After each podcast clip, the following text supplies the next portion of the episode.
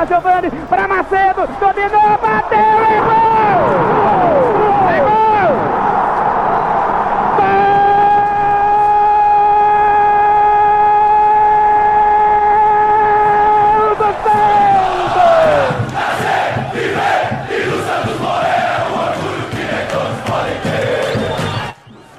Fala Santistas do mundo todo, sejam bem-vindos a mais um episódio muito especial do Santos Futebol Cast. Hoje para trocar uma ideia aí que para o Santista é especial sempre, que é o futebol de base. E a gente queria agradecer a presença desse monstro que sabe tudo, um dos caras que mais sabe do futebol de base no Brasil, sequer no mundo, cara.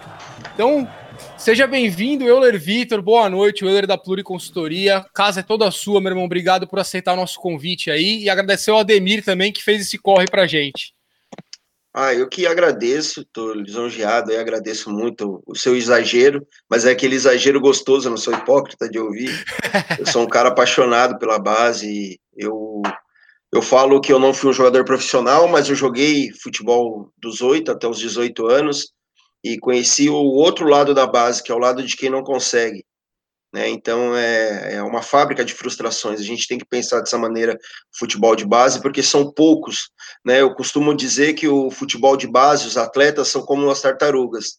Né, que quando a mãe coloca os ovos, poucas conseguem chegar no mar e as que chegam são pouquíssimas as que conseguem um dia retornar para a areia ali novamente. Então, são poucas que chegam à fase adulta e que vivem é, mais de 100 anos. Então, é dessa maneira que a gente tem que ver a base, né? São milhares de meninos que tentam passar na peneira, são pouquíssimos que chegam dentro de um clube e muito raras exceções dos que se tornam jogadores profissionais. Então, além de atletas, a gente está lidando com vida e é um prazer falar, ainda mais com, com, com jovens, pessoas que têm uma visão de futebol diferente e é um prazer estar aqui com vocês. Estou muito feliz, mandar um abraço para todo mundo que está assistindo. E é um prazer estar aqui, né? Eu estava geralmente do outro lado assistindo no YouTube. É um prazer estar aqui com vocês nessa noite. Pô, que legal saber que você assiste a gente aí, escuta. Até mandar um abraço aí para todo mundo que vai assistir ao vivo, que está no chat. Galera que vai assistir depois aí no YouTube, quem vai escutar a gente nos podcasts aí. Sabem sempre que o programa é para vocês. É, boa noite, seu Rodolfo, tudo bem? Fala, Rod, boa noite. Tudo jóia com você. Boa noite, Edu, Tulhão, Luísa. Abraço para eles. É Euler, seja bem-vindo ao Santos Futebol Cast. Sinta-se pertencente a essa família. A gente vai para uma resenha produtiva no qual eu gosto muito. Estava até estudando uns materiais que eu tenho salvo aqui no celular, no notebook hoje para essa conversa.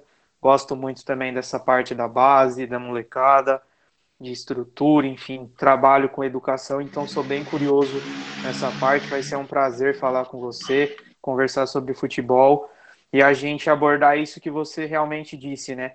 Toda essa questão de que poucos chegam lá, muitos param no caminho, principalmente no Brasil, um caminho feito completamente errado e sem valorização nenhuma, que está muito distante de uma coisa ideal. No mais, todos sejam bem-vindos aí, a galera que está chegando, vai deixando like, comenta pós-live ali depois nos comentários, dando feedback de vocês. Siga a gente nas nossas redes sociais, Facebook, Instagram, Twitter. E vamos que vamos. A galera que for chegando também, sejam bem-vindos. Aqui é de Santista para Santista e vamos para cima.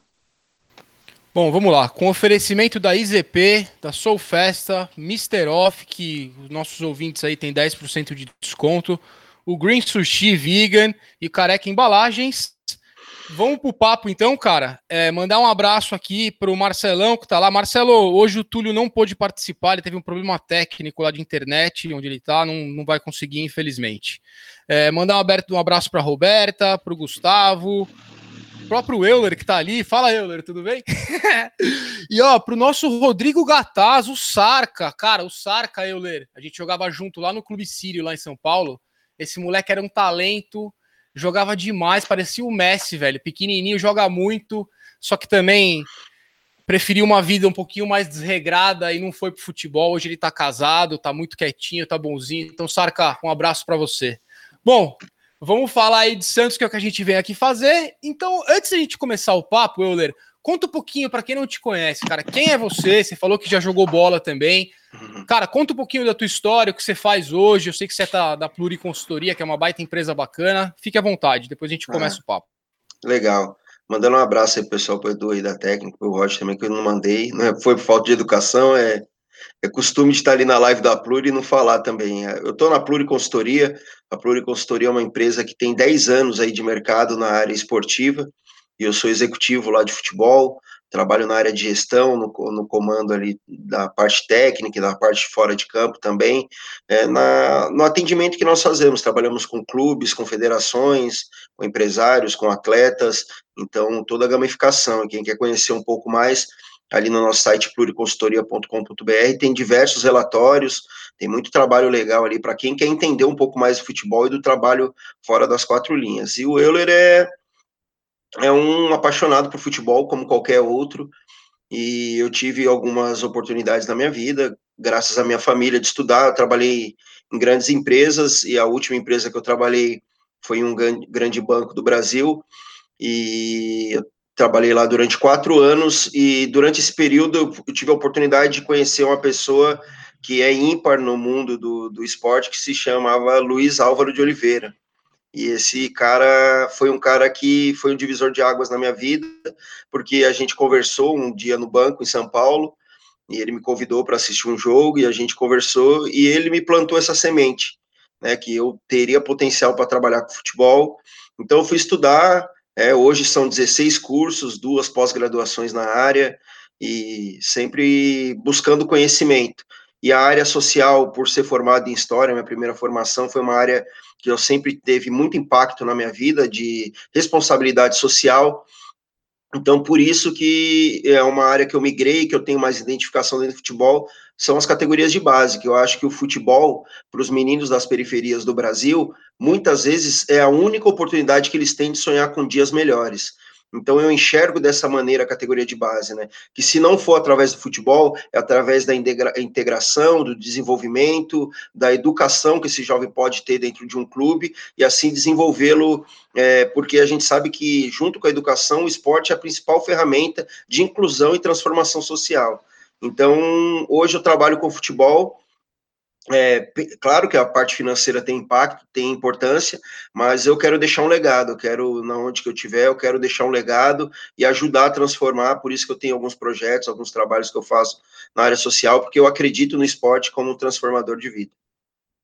Cara, muito, muito bonito o que você falou. É, até para um cara que há tanto tempo está fora do Brasil como eu e mora num país onde futebol, esporte, educação, eles andam lado a lado, né?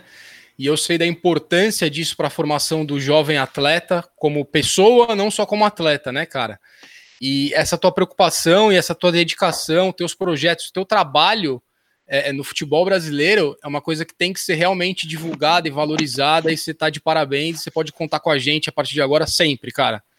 Então, olha, é, vamos começar. Vou fazer uma primeira pergunta e depois eu até passo para o Rodolfo. A galera do chat fica à vontade também. Quem quiser mandar pergunta para o Euler, para a gente aí, na medida do possível, a gente vai lendo. É, cara, falando então de futebol e educação, né? É, você já falou um pouquinho disso. É, comparado ao modelo americano, que eu acho que você conhece bem, né? É, de formação de atletas e de estudante, o estudante atleta, né? Que eles chamam aqui. É, é, até que ponto isso existe algo parecido no Brasil hoje, no nosso futebol? É, não existe, é muito diferente. Como que é? Como você enxerga hoje o futebol no, de base, né? Essa formação do atleta? É, infelizmente isso não existe, Rod, no Brasil. O que, que acontece? Qual que é a visão que nós temos que ter do esporte? O esporte como inclusão e participativo no, no esporte, também junto com a educação. Porque quando a gente fala do, do esporte é, na parte da iniciação esportiva, é, o futebol poderia ter um impacto muito maior no Brasil, porque o, não precisa ser o produto final. O futebol é o principal esporte do país, um país de 200 milhões de habitantes, e que ele poderia ser o, a, o primeiro esporte, né, o esporte para fazer a inclusão daquela criança para ele desenvolver e depois ele ser direcionado para um outro caminho, talvez ele tenha contato com outros esportes. Tem um projeto em São Paulo da Zon, que nós falamos muito sobre isso eu estou ajudando eles ali no projeto, que é para construir um centro é, avançado de formação esportiva de atletas. Então, o atleta ele vai ter contato com diversos esportes, mas o carro-chefe, o primeiro carro que vai ser o contato desses jovens com o esporte vai ser o futebol. Então, isso pode já ser um, um, um, diferencial ou talvez uma maneira de incluir esses jovens dentro do esporte, que é algo totalmente diferente do que acontece nos Estados Unidos, que já nas escolas as crianças têm contato com diversos esportes e faz parte da cultura do país. Porque no Brasil nossa cultura é a cultura do ganha, do vencedor. Né, eu costumo dizer algo muito polêmico, mas nós é, criamos e matamos todos os nossos ídolos. Nós não matamos o Pelé até hoje dentro do Brasil, porque o Pelé é do mundo, ele não é do Brasil.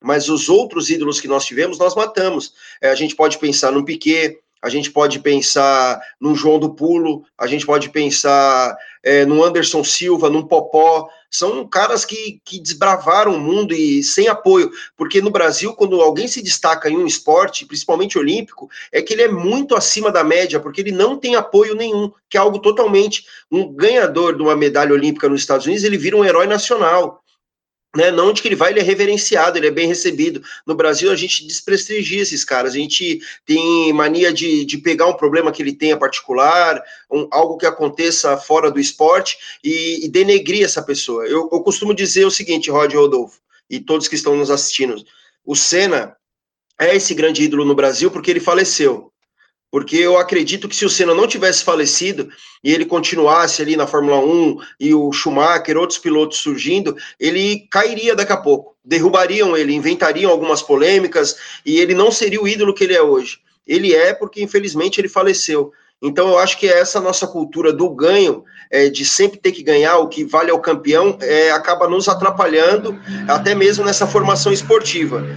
E um outro problema é a falta do nosso cunho, né, do nosso DNA, da, do social, da transformação social através do esporte. É uma, uma, um estudo da Unicef, da ONU, mostra que a cada um real investido em esporte e educação, né, você acaba economizando três reais em segurança pública e cinco reais em saúde e nós não conseguimos enxergar essa ferramenta é, nesse momento. A gente sempre está ali brigando, a saúde tem que melhorar, a segurança pública tem que melhorar, mas a gente está sempre no combativo, nunca no preventivo. Qual que é o preventivo? Investe um real em esporte. Aí o que, que nós fizemos no Brasil? Terminamos com o Ministério dos Esportes.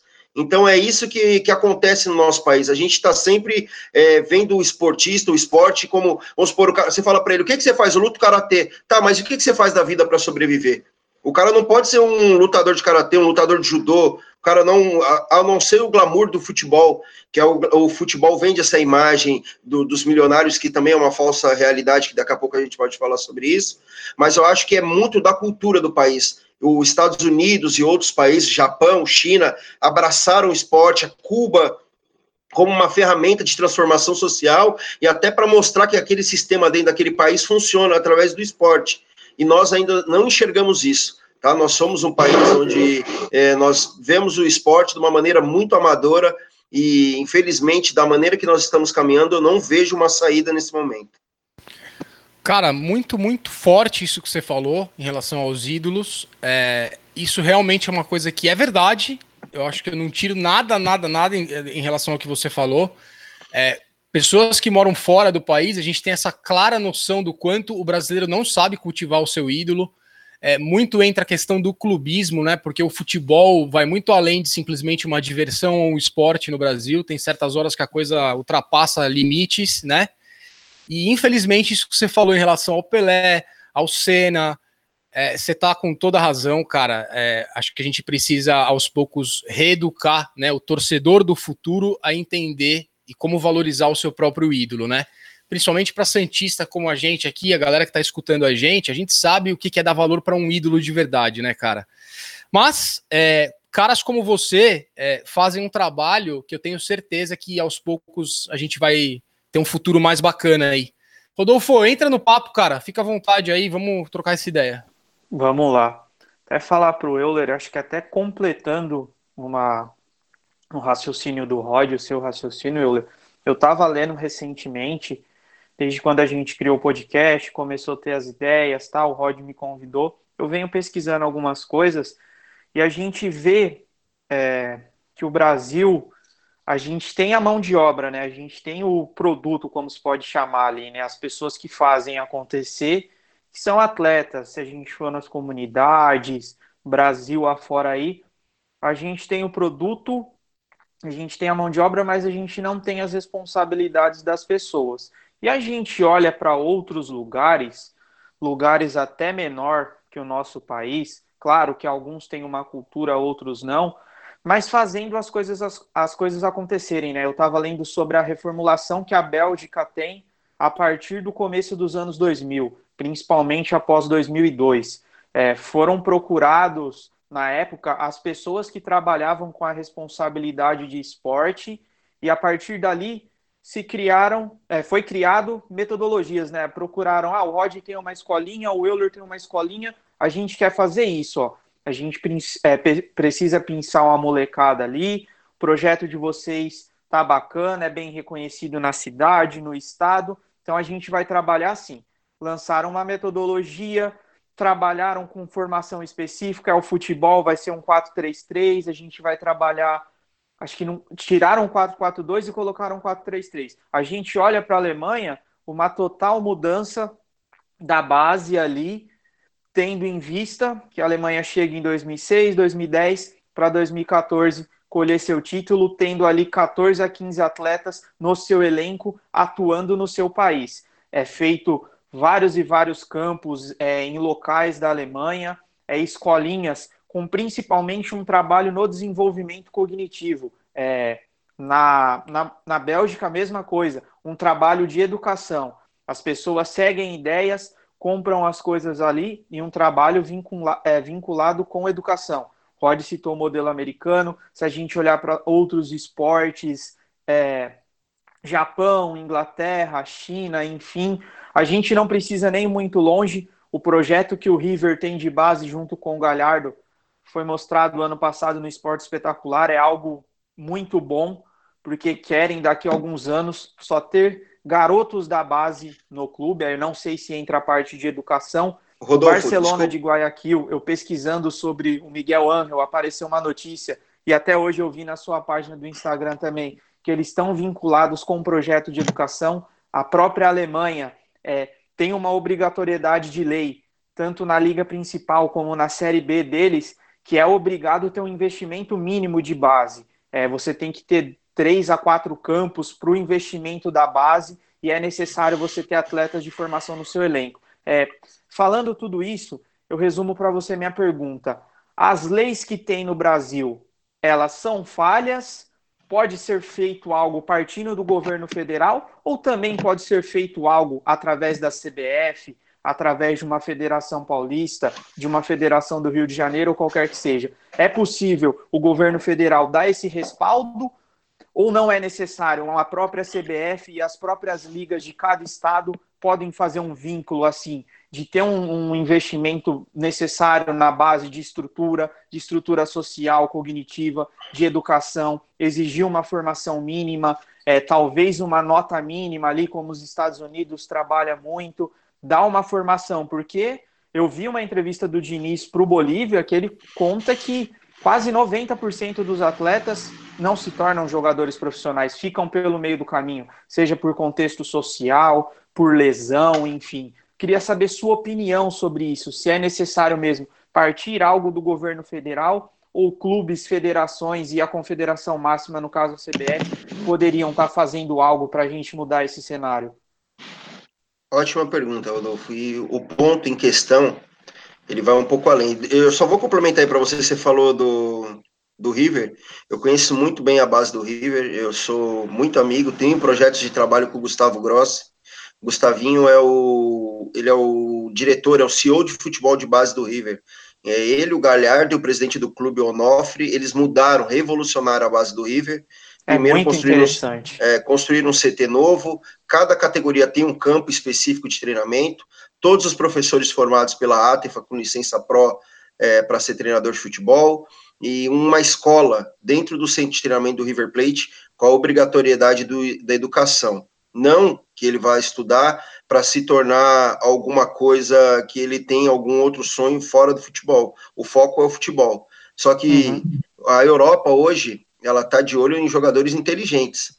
Se você vê as últimas contratações, é, você não vê mais a Europa investindo em jogador polêmico, jogador cheio de, de, de vícios, de, de é, que, é, que acaba entrando em muita confusão. Você vê aí o Rodrigo dos Santos, você vê o, o, o Reiner do Flamengo, o Vinícius Júnior. Bruno Guimarães, né? Bruno Guimarães são atletas mais fechados, atletas com pouca exposição.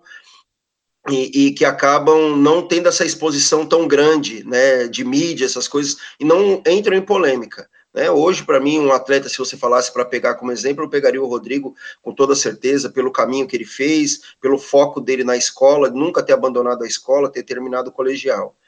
É, são dois caminhos diferentes que nós temos que pensar. Foi assim: o primeiro caminho é o caminho da iniciação esportiva. Apenas 17% das escolas do Brasil possuem professores de educação física ou têm espaço adequado para ter aula de, de algum é, esporte. Eu sou um deles e eu sei disso. 17%. Como é ensino público. É, então, aí você fala assim, é, como que vai ter uma iniciação esportiva? O primeiro contato da criança tem que ser na rua com o esporte.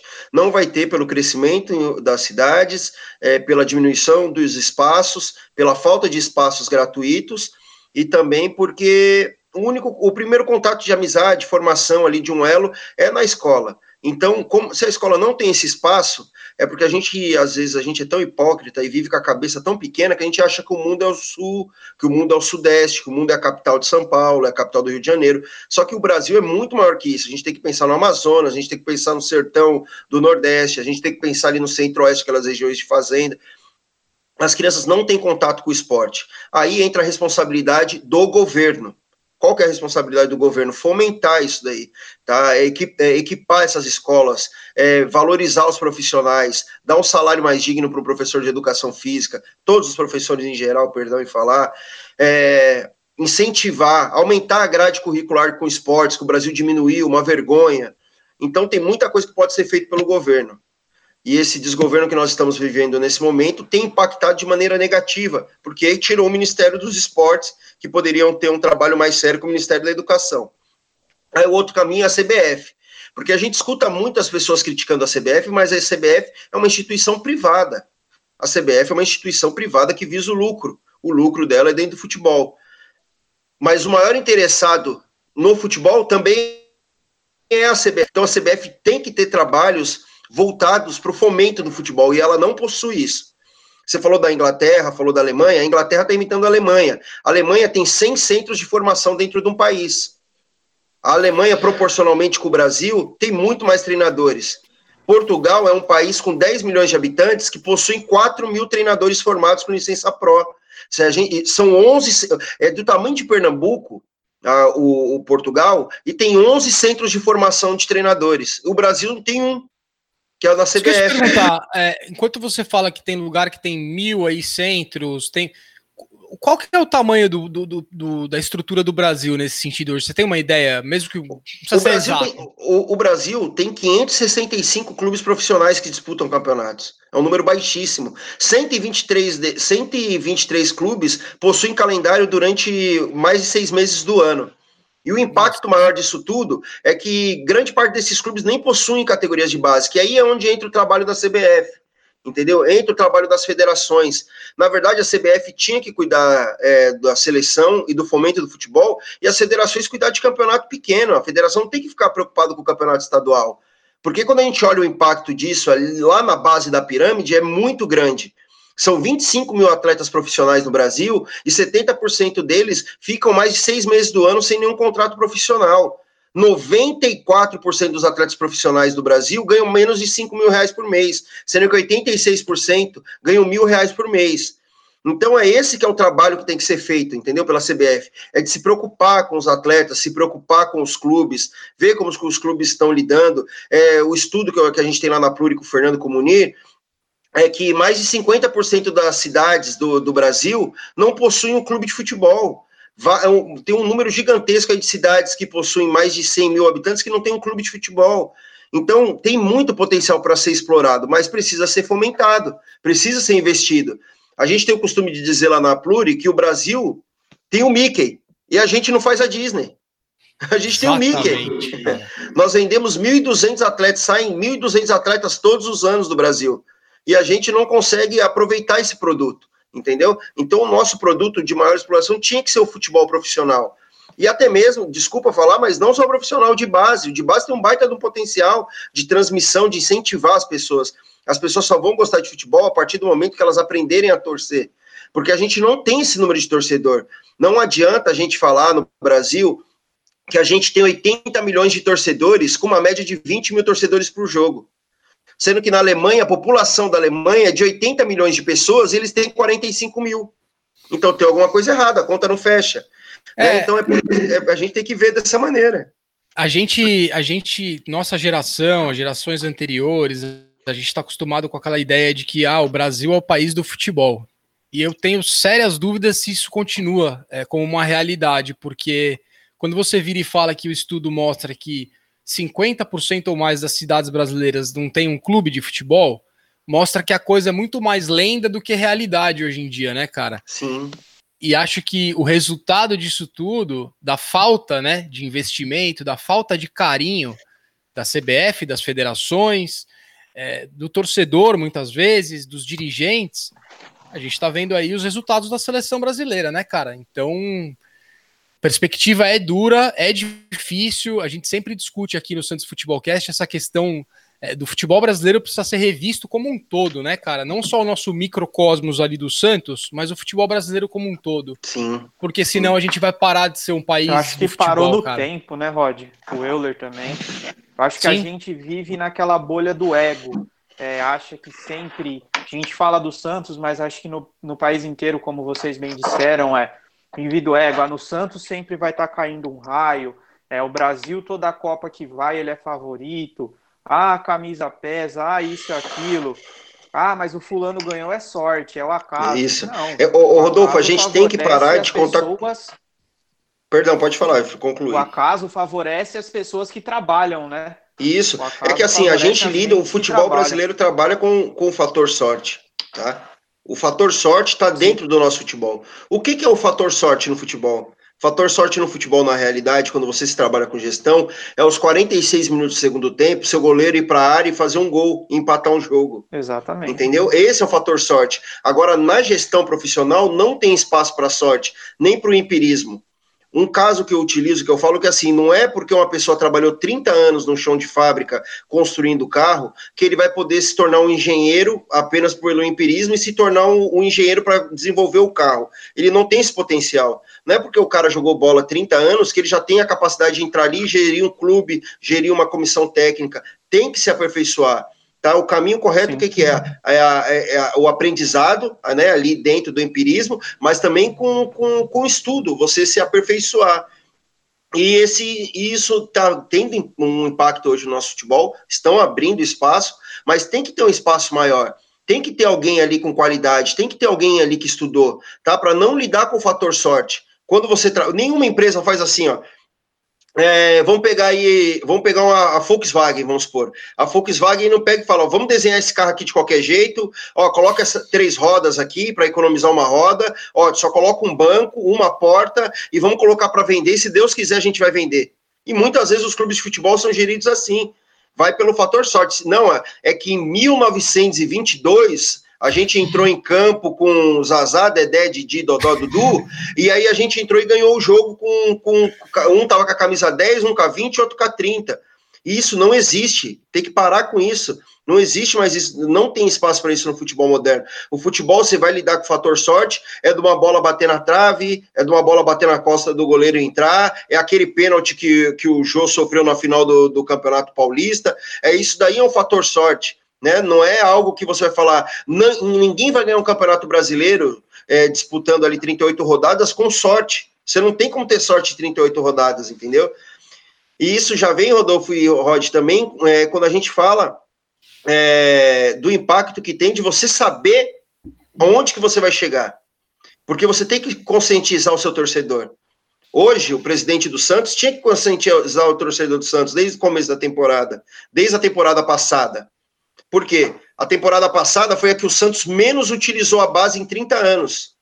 Aí esse ano está colhendo os frutos do impacto disso. Por quê? Porque pulou duas, três gerações e o Santos vai demorar dois, três anos para conseguir readequar isso daí novamente. Porque pulou uma geração que não teve oportunidade. E agora essa geração está no ano de pandemia e vai ser perdido mais um ano. porque está sendo colocado no imediatismo. O Caio Jorge não era para estar tá sendo colocado agora, era desde o ano passado, esse ano era para estar tá pronto. Entendeu? Aí entra o fator sorte. Não, na hora que der problema a gente coloca a base, entendeu?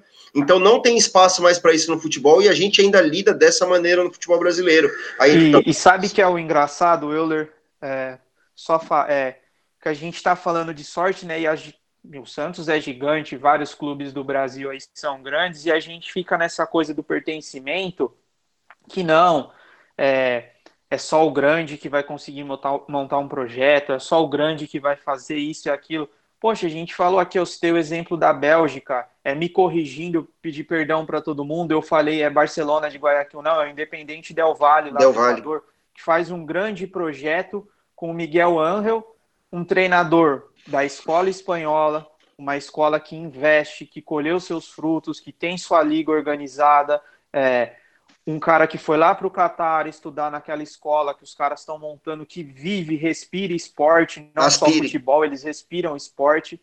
E o cara faz um grande projeto, é, faz um grande projeto, um grande trabalho com 70% dos atletas sendo oriundos da base. 70% do time é oriundo da base. O projeto deles é conseguir títulos nacionais, vendas para o mercado americano, é para o mercado mexicano, brasileiro, Europa, e esse é o estilo deles, mas os caras se preparam. Quem é o Barcelona? É, quem é o Independente Del Vale comparado a Santos, a São Paulo? Mas aqui, eu acho que o mal das pessoas no Brasil é que ninguém quer fazer parte do processo.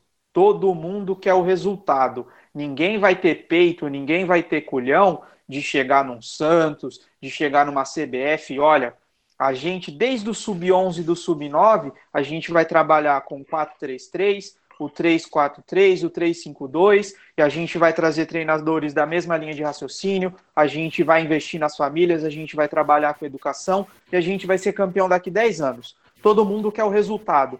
E para você conseguir o resultado, às vezes sozinho você vai mais rápido ali, você pinça uma coisinha ou outra. Mas agora fazer parte do processo é algo doído e é algo que a gente sofre no Brasil com categoria de base e com esporte no geral. É muito triste porque a gente vê pessoas fazendo.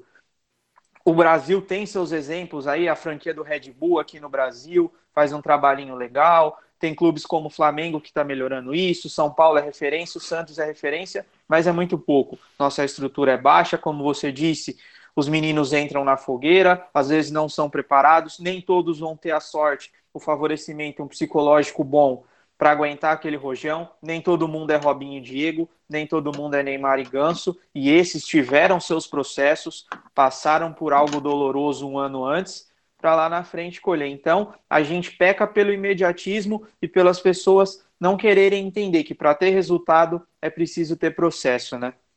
Ah, só para desculpa, Rod, só para eu complementar esse assunto do Rodolfo, que ele falou do Independente Del Vale. O Del Vale, para vocês terem uma noção, o, a, o valor da folha salarial dele é de uma equipe de Série B do Brasil. Tá? Você vê. equipe de Série B por volta de 800 a 900 mil reais.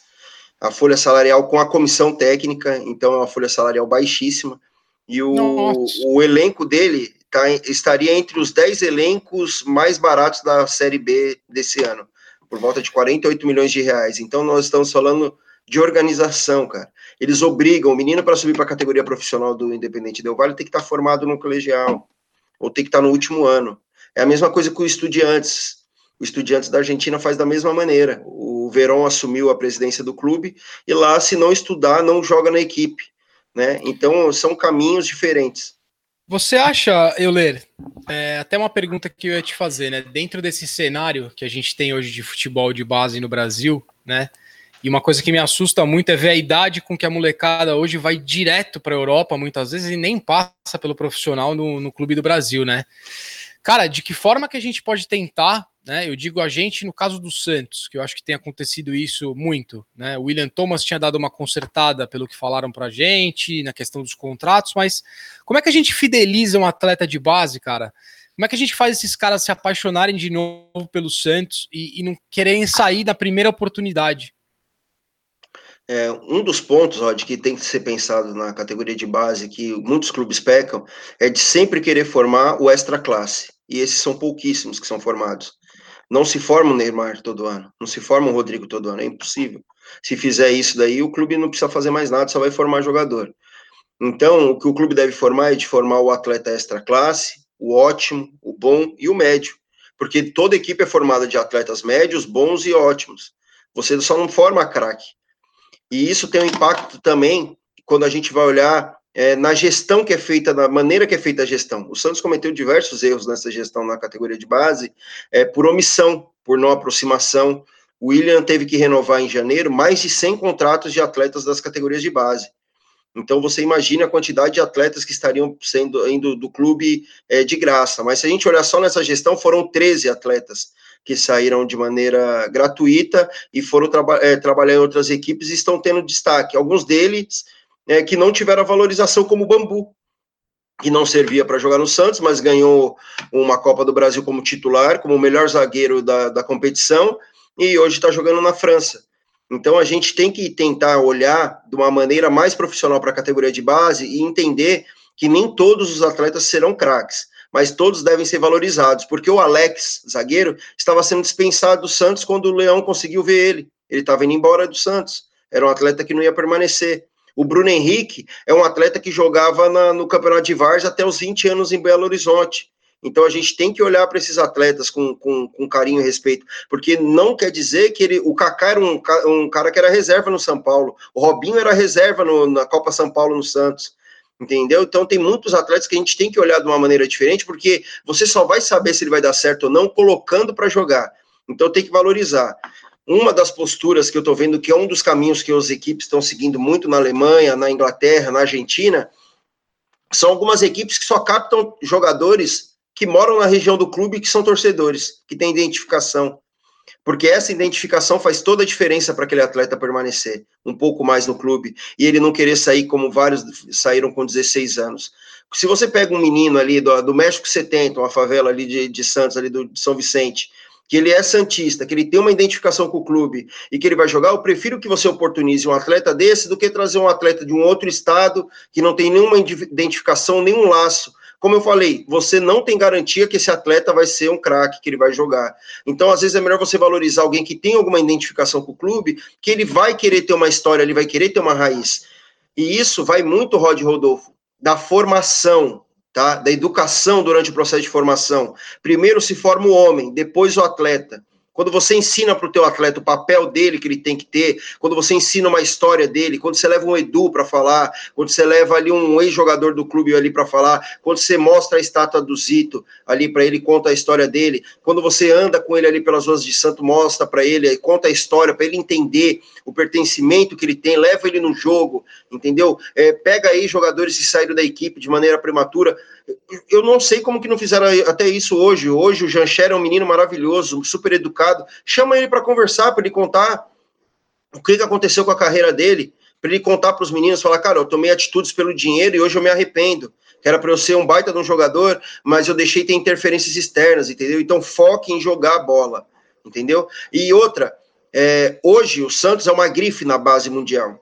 Tá? O Santos hoje só se compara com La Macia de nome. E eu falo isso, não é da boca para fora, é por estudos e pessoas que eu tenho contato. Você fala de categoria de base Brasil, todo mundo fala meninos da vila e falam mesmo. Tá? Apesar de agora todo mundo ter já descobri, eh, descoberto esse, esse caminho estarem utilizando mais do que o Santos. Mas é uma, é uma grife que o Santos poderia explorar muito mais. E isso daí também tem que ser utilizado como uma grife para trazer esses meninos. Um dos casos é o do Rodrigo que o pai dele foi convidado para ele continuar no São Paulo, e o pai dele trouxe ele pro, pro levou ele para o Santos com oito anos, porque sabia que no Santos ele ia ter oportunidade de jogar. E é isso que é a diferença. Você quer jogar futebol de base? Eu ia entrevistar menino por menino da base, falar, qual que é o teu sonho? Ah, meu sonho é jogar na Europa. Então, boa sorte, vai tentar na Europa, aqui você não vai jogar. Ah, meu sonho é jogar aqui no Brasil, é vestir a camisa do Santos, é me tornar profissional, é ser um novo Robinho, um novo Neymar, então você vai ficar aqui. Agora você vai conversar com um atleta que o sonho dele é jogar na Europa, a primeira oportunidade que ele tiver de ir para a Europa, ele vai embora. E a diferença está aí, tá? Uma das diferenças que eu cito como exemplo é o Andrei Quitino, é o filho do Ademir, que tem propostas. O Ademir não gosta muito que eu falo sobre isso, mas o Andrei teve propostas para sair do Santos e não saiu por, por amor ao clube. Ele quer ser jogador do Santos. E ele podia já hoje estar num grande clube da Europa, que eu sei da proposta e não foi uma proposta ruim. E ele quer estar tá ali no clube que ele gosta. Então, essa identificação é importantíssima. E para o Santos vai ser um divisor de águas. Muito, muito bacana isso que você falou. Abraço para o Ademir mais uma vez, para o Andrei.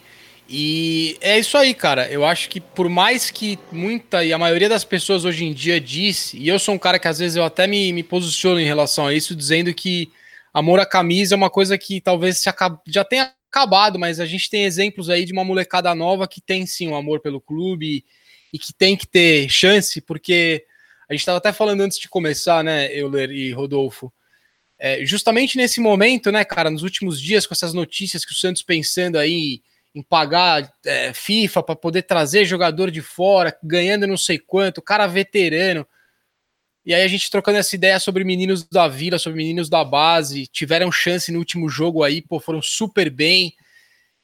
É, o Santos é um time único, cara, deveria realmente apostar cada vez mais na base e parar de gastar dinheiro com atleta aí vindo de fora, cara. E o, o ano passado foi um exemplo disso, né? A gente vê o Del Valle aí que vocês falaram, e o Santos, em compensação, se eu não me engano, tinha um, uma folha de 12 milhões, né, Rodolfo? Assim, é, foi um ano, acho que foi dos anos, como você falou, Euler, foi um ano que a gente menos usou a base e ao mesmo tempo, se eu não me engano, foi um dos anos que a gente mais gastou dinheiro com contratação, né? Então Sim. você vê como. 75 é, é, milhões é um, em contratações. Você percebe? É um erro de, de escolha que não, não pode ser feito. A sorte foi a venda do Rodrigo. A sorte Exatamente. foi a venda do Rodrigo, o euro Exatamente. alto, foi isso daí que fez a diferença. E, e, esse impacto é tão grande, Rod, que vai, ele não é sentido dessa maneira e não é visto porque muitas vezes a gente não consegue enxergar. Mas se a gente pegar o futebol latino aí de outros países, a Argentina está chegando todo ano na Libertadores na Sul-Americana. Todo ano eles chegam. Não tem um clube da Argentina que tem uma folha salarial do top 10 aqui do, do futebol brasileiro. Não tem. Nenhum clube lá da Argentina paga mais de 10 milhões de folha salarial. Nenhum clube paga isso. O River Plate chegou com o Flamengo com metade da folha salarial do Flamengo e chegou na final. E perdeu a final por um acaso, fator sorte. Aqueles dois Foi gols foram um fator sorte. Dois no final. O fator sorte e estava ganhando a Libertadores. Chegou aí nos últimos cinco anos em três finais da Libertadores. E não troca equipe... técnico, né, cara? É, tá ali, os caras vão, mantém a base. É, é brincadeira. É, Euler. É, eu vou contar um segredo para vocês aí gente, ó, da, da base do até, River que é fantástico. Passada, conta, conta, ah, Euler, conta. Ah, desculpa, desculpa, Rodolfo. Um segredo da base do River que é assim, o River. Não pode falar eles fazem peneira em toda a Argentina, tá? Eles fazem peneira. E a peneira deles é de uma maneira totalmente diferente, porque eles dão cancha menor, os meninos conseguem tocar mais na bola, e eles captam. O futebol é um esporte da fatia pobre da Argentina. Menino pobre que joga futebol na Argentina, não é rico, tá? Não é quem tem dinheiro. Porque clubes lá na Argentina é, captam a partir dos 12 anos, mas até os 12 anos os meninos jogam em ligas de bairro e recebem para jogar. Eles ganham salário para jogar, que são os times das empresas. É incrível isso na Argentina. E o River faz essas peneiras. O River, ele identifica o menino pelo toque na bola com o pé esquerdo. Você vê, cara. Eles captam esse menino, que ele fala: se ele já tem um toque diferente, joga com a cabeça erguida, eu vou captar. Eles têm uma fábrica de formar 10, não tem uma categoria do River, eles trabalham lá ano par e ano ímpar, que não tenha pelo menos dois camisas 10 sendo formado. E é, aí você chega na base do River, quem que tá lá dando treino? Tá o Ortega. Tá Você dando vê, treino, cara. é o treinador. Entendeu? Você chega lá, tá o Aymar tá o Paraçan, tá, tá, tá, dando, tá dando treinamento para os caras, para os meninos, entendeu? Então eles estão formando esses atletas desde lá de baixo. E é algo que poderia estar tá acontecendo, entendeu? Aqui no, no, Brasil, principalmente no Santos. Isso daí poderia estar tá acontecendo pelos jogadores que tem ali. De falar, ó, oh, a gente não forma centroavante. Você tem o Serginho Chulapa. Peraí. Peraí, pois é, categoria de é. base é treino específico, é, é, é, treino de futebol americano agora, é treino de finalização com chulapa dentro da área. Como que, ô chulapa, mostra aqui para esses meninos como que você subia, como que vocês giravam em cima do zagueiro, entendeu? Você vai ensinar, ô Léo, tudo bem? Ó, a gente vai treinar lateral agora, Léo, mostra aqui como que você fazia o retorno, como você fazia a ultrapassagem, entendeu? Léo, como que você cortava essa bola para o meio? Tá é. ali, o cara tá ali, tá o, o tá Edu tá Jonas, gente, você tem o Edu Jonas, um dos maiores pontas de, de esquerda do mundo de todos os tempos, você não usa o cara. E é o único jogador que a Europa busca no Brasil são jogadores de frente e de lado de campo. É o foco deles. Eles contratam de vez em quando um lateral, um zagueiro, mas o foco das grandes equipes é o atacante de lado de campo, que é o que eles não conseguem fazer, que é o que quebra a linha. E você tem um Edu Jonas ali do lado, E você não utiliza o Edu Jonas, você não liga pro Edu para falar, Edu, vem me dar treino aqui para esses moleques aqui, cara. Ensina eles como que você fazia para levar a bola para lateral e cruzar. Aí pois fica é, complicado. Cara. Você tem toda a razão. Eu tenho antes do. Vê, né, Euler? É um processo tão simples, cara. Fala, fala, Rodolfo. Depois eu quero fazer uma pergunta do chat aqui pro que o pessoal mandou pro Euler. É, é um processo tão simples que a gente que a gente fica pensando assim. Você vê o River. O River vem de uma queda acho que para a Série B entre 2012 e 2013, teve que aprender esse negócio meio que na dor, né? Cruzeiro, se a gente pegar o Cruzeiro, tem uma baita de uma estrutura de 2013 até 2019, ano passado. Cruzeiro vem de quatro títulos nacionais, sendo dois brasileiros e duas Copas do Brasil. Não faz nada de diferente. Santos tem suas conquistas. São Paulo parou no tempo, só vendendo os atletas, enfim. Cara, e a gente está falando de coisa tão simples que é possível fazer ídolos no clube. No Brasil, a gente rodar as periferias, norte, nordeste.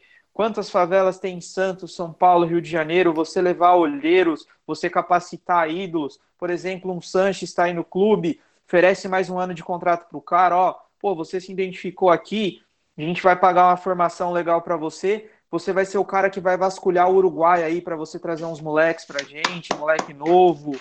Você pega o Elano, o Renato, ó, vocês vão para tal lugar, e assim vai indo, você vai fazendo essa situação. Pode fazer a pergunta do chat, Rod, depois eu vou emendar duas que eu tenho para o Euler. Tá, é, uma, eu vou fazer duas já. A primeira pergunta é do Gustavo Pape, cara, ele pergunta para você, Euler. Ele fala assim: Eu vejo muito talento que se perde por falta de desenvolvimento de inteligência emocional daquele atleta como implementar isso na formação para que ele saiba lidar com as expectativas e os problemas que vêm ao longo da carreira? Essa é a primeira é, pergunta. Legal. É, vão, é, tem dois, duas maneiras da gente conseguir responder isso. Primeiro que um ser humano, ele, cada um tem sua personalidade, sua maneira de enxergar o mundo e de entender. Não é porque o menino está numa base de um grande clube como o Santos que ele vai se tornar profissional. E geralmente quem chega não é o melhor né, mais ou menos darwinista, é o que melhor se adapta, é o que melhor enxerga o jogo, é o que, o que mais treina, o que mais corre, o que mais estuda, o que mais observa. Quando ele não é esta classe, por isso que nós vemos tantos jogadores aí medianos chegarem, né? Eu não aceito ninguém falar que um jogador é ruim. Eu falo ele não é ruim, porque se ele fosse ruim qualquer um chegaria. E se ele chegou, ele teve alguma qualidade. Então ele foi o que mais se dedicou, ele correu, ele entendeu o jogo. Então a gente tem que ter essa visão do futebol. O menino que está jogando na categoria de base, ele tem que ter esse entendimento, né, de, de que ele tem que correr atrás da responsabilidade dele.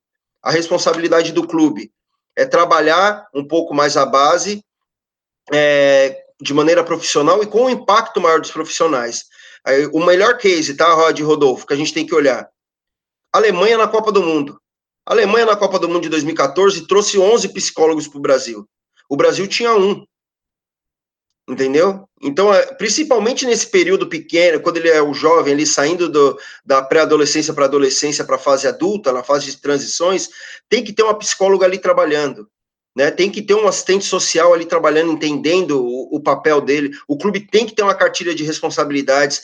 O clube não pode ser pai e mãe do atleta. O atleta tem que ter responsabilidade. você está na base do Santos, cara.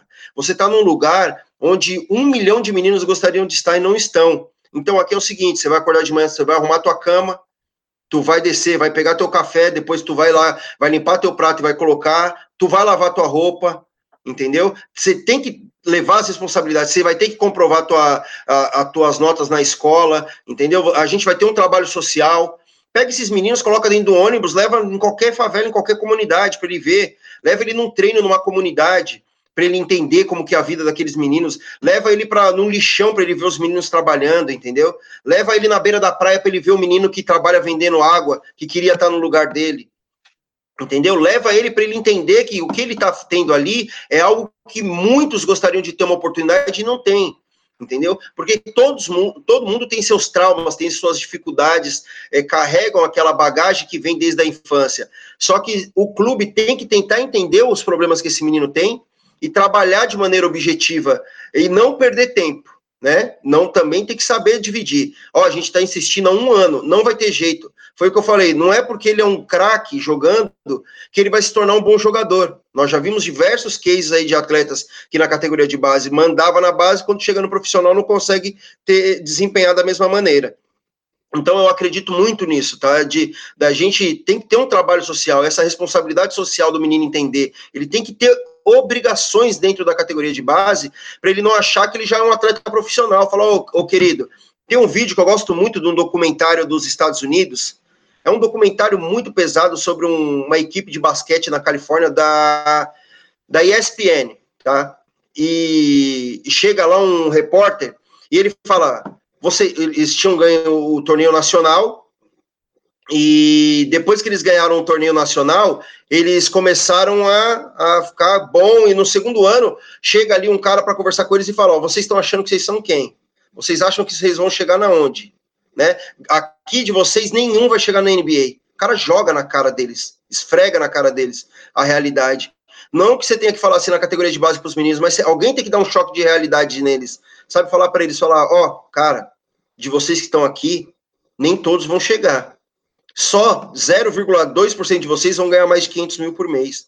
Vocês têm que ter a noção disso, entendeu? Você tem que ter é, ideia do que você pode fazer se o futebol não der certo. Você tem que ter ideia é, de saúde financeira, o que, que você tem que fazer. Você tem que saber é, é pagar uma conta. O João Paulo do Palmeiras fez uma entrevista com a gente essa semana e ele contou. Eu achei muito legal ele falou sobre a que lá no Palmeiras, quando ele chegou, os meninos não sabiam fazer check-in. E hoje no Palmeiras, todas as categorias fazem o check-in sozinho. Então, não tem essa, essa margem, tá? De, de falar, ah, não, o menino vai lá e vai fazer. E, não, você vai fazer. Não tem margem. É tua responsabilidade. Se você não fizer o check-in, você não vai embarcar e você não vai voar. Se você esquecer teu documento, você não vai para o torneio. Então, eu acho que isso daí é muito importante, tá? Da gente responsabilizar, levar essa responsabilidade para eles e também para a família. Tá? Eu também no clube, eu como gestor, não aceitaria família chata, família que fica cobrando posição, que briga com o treinador, porque isso é um incômodo que daqui a pouco eles vão estar tá brigando pelo dinheiro, né? Vão estar tá brigando para cobrar para o clube dar mais dinheiro. Então já corta o mal pela raiz ali, oportuniza realmente quem quer jogar. Legal, cara. E minha segunda pergunta para você é do Munir, que está aqui no chat. e ele fala: é, abraço para ele. Euler, como treinar a base para atender o modelo de jogo do profissional, que é o que o Rodolfo falou agora há pouco, mas também formar os atletas versáteis para o mercado de transferências, né? Então, manda Ótima ver. Ótima pergunta. Munir é um trabalho na Pluri, um craque esse cara vai ser um dos grandes analistas de desempenho aí de BI que vai entrar no futebol com tudo, é o Munir. O Munir tem muito conhecimento aí, é um, uma enciclopédia no futebol. Munir, é um já está convidado para bater um papo com a gente, hein? Cara? É, o Munir é um cara. O, o Munir, para falar sobre análise de desempenho, é um cara, um cara com muito conhecimento, analista de mercado, é um cara que, que, que tem a visão muito diferente do futebol. E falando sobre a categoria de base, quando a gente tem esse, esse olhar na formação do atleta, o clube não pode se desfazer do DNA. E o Santos ele tem alguns pontos que outros clubes lutam para ter e não conseguem. Primeiro que é a paciência da torcida com os atletas da base. Que se o Santos perder e só tiver atleta da base no profissional, eles não vão ficar brigando com xingando ninguém. Xingam a diretoria, mas eles aceitam e eles cobram o atleta da base. O segundo é o nome, que é o Meninos da Vila, que já é uma marca, uma grife que é outra coisa que muitas equipes tentam implementar e não conseguem. E o terceiro é a metodologia de jogo, que é o ataque. Então, é uma equipe que ela já tem tudo ali pra, é, que, no seu DNA para formar os atletas.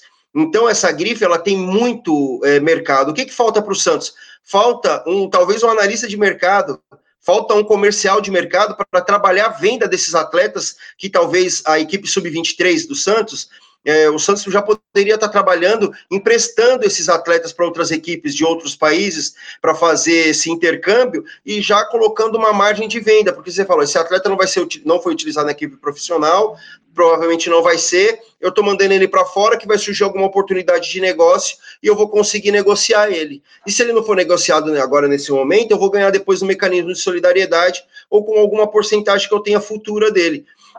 Então a equipe ela não pode fugir da característica. Tem que ter um plano, um plano diretor ali de 10 anos, falou, a gente vai formar, é, 60% da equipe do Santos vai ser formada por atletas da base e nós queremos é, que esse, desses atletas a gente quer é, vender cinco atletas por ano.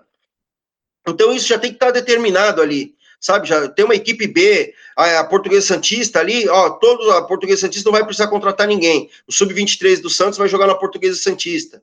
Entendeu? A gente tem uma parceria com o Jabaquara. Vai pagar, vai colocar esses caras ali para jogar para pegar tempo de jogo. Então vai muito dessas parcerias e internacionalizar a marca, né? Vender essa marca de meninos da Vila e conseguir vender mais atletas, porque tem muito mercado, né? E tem muito atleta saindo de graça porque acaba sendo dispensado e tem mercado logo na sequência. É, e muito difícil a gente ver, até um abraço pro Cleiton Silvestre aqui. Ele fala, o Santos se tornou nos últimos tempos aí um centro de exportação para os rivais, cara. E isso é difícil a gente, a, gente ver como Santista também. Caras que foram formados lá, tiveram toda aquela cultura do Santos Futebol Clube e por muito erro de gestão, por muito problema, os caras acabam indo para rival, né? Depois de formados já. Então isso também é uma coisa triste. O, Rodolfo, faz a sua pergunta agora, fica à vontade, cara. Beleza, Roger. Euler, minha, minha dúvida é o seguinte: acho que as categorias de base elas, elas são variadas no sentido do que às vezes a gente tem a oportunidade, a competência, a sorte de achar um garoto como o Rodrigo ali com oito, nove anos, que a gente faz toda uma complementação física dele, mas como também a gente pode achar um moleque com 15, 16 anos e que talvez a gente não consiga ter acompanhado toda a formação dele. É, como é para a base trabalhar com esses tipos de atleta? Como é dentro da base esse sentido? De você pegar um atleta com nove anos ali, você ter um histórico dele de habilidades motoras fundamentais, é, ah, ele jogava numa escolinha tal, ele está nessa fase motora, num grupo 3 ali, que vai dos 8 aos 10 anos, ah, ele está no início da adolescência, ah, ele está naquele meio. Como é pegar um jogador assim, que você forma ele muito novinho ali, com 8, 9 anos, às vezes passando pelo futsal e depois indo para o campo, e pegar aquele atleta que ele tem um talento ali, mas você pega ele com 15, 16 anos. Como é observar isso? É observar o talento ali daquele que está começando e observar o talento daquele intermediário, que ele já teve um pouquinho de bagagem. Como que vocês observam isso? Como que é esse tipo de observação no mundo do futebol? Do início para aquele intermediário, para aquele um pouquinho mais velho? É, na, na verdade, são bem diferentes mesmo, tá, Rodolfo? Você está correto, porque assim, quando a gente fala de um menino como o Rodrigo, é esta classe. É um Rodrigo, é um Neymar, é um Robinho, são atletas difíceis de ser localizados. Mas quando ele é encontrado, logo ele vai para algum clube, porque ele Sim. já é captado, porque ele mostra muito talento. É, o futsal, ele veio para suprir a necessidade é, e preencher a lacuna deixada pelo futebol de rua é, dos 23 jogadores convocados pela seleção brasileira para a última Copa do Mundo, 13 é, iniciaram realmente, foram federados por equipes de futsal. Então, para você ver o impacto que o futsal tem no futebol nacional. Então, quando você capta um menino ali com oito anos, você não tem como ter muita noção. Então, por isso que a equipe tem que popularizar. O projeto é o quê? O projeto é você fechar uma parceria com as escolas públicas da tua cidade. O clube vai lá e fo foca. Ó, do, eu vou acompanhar os meninos de 7 até os 12 anos na tua escola, a partir dos 12 anos ele começa a jogar futsal do clube e a, com 14 ele entra para a base do meu clube, entendeu?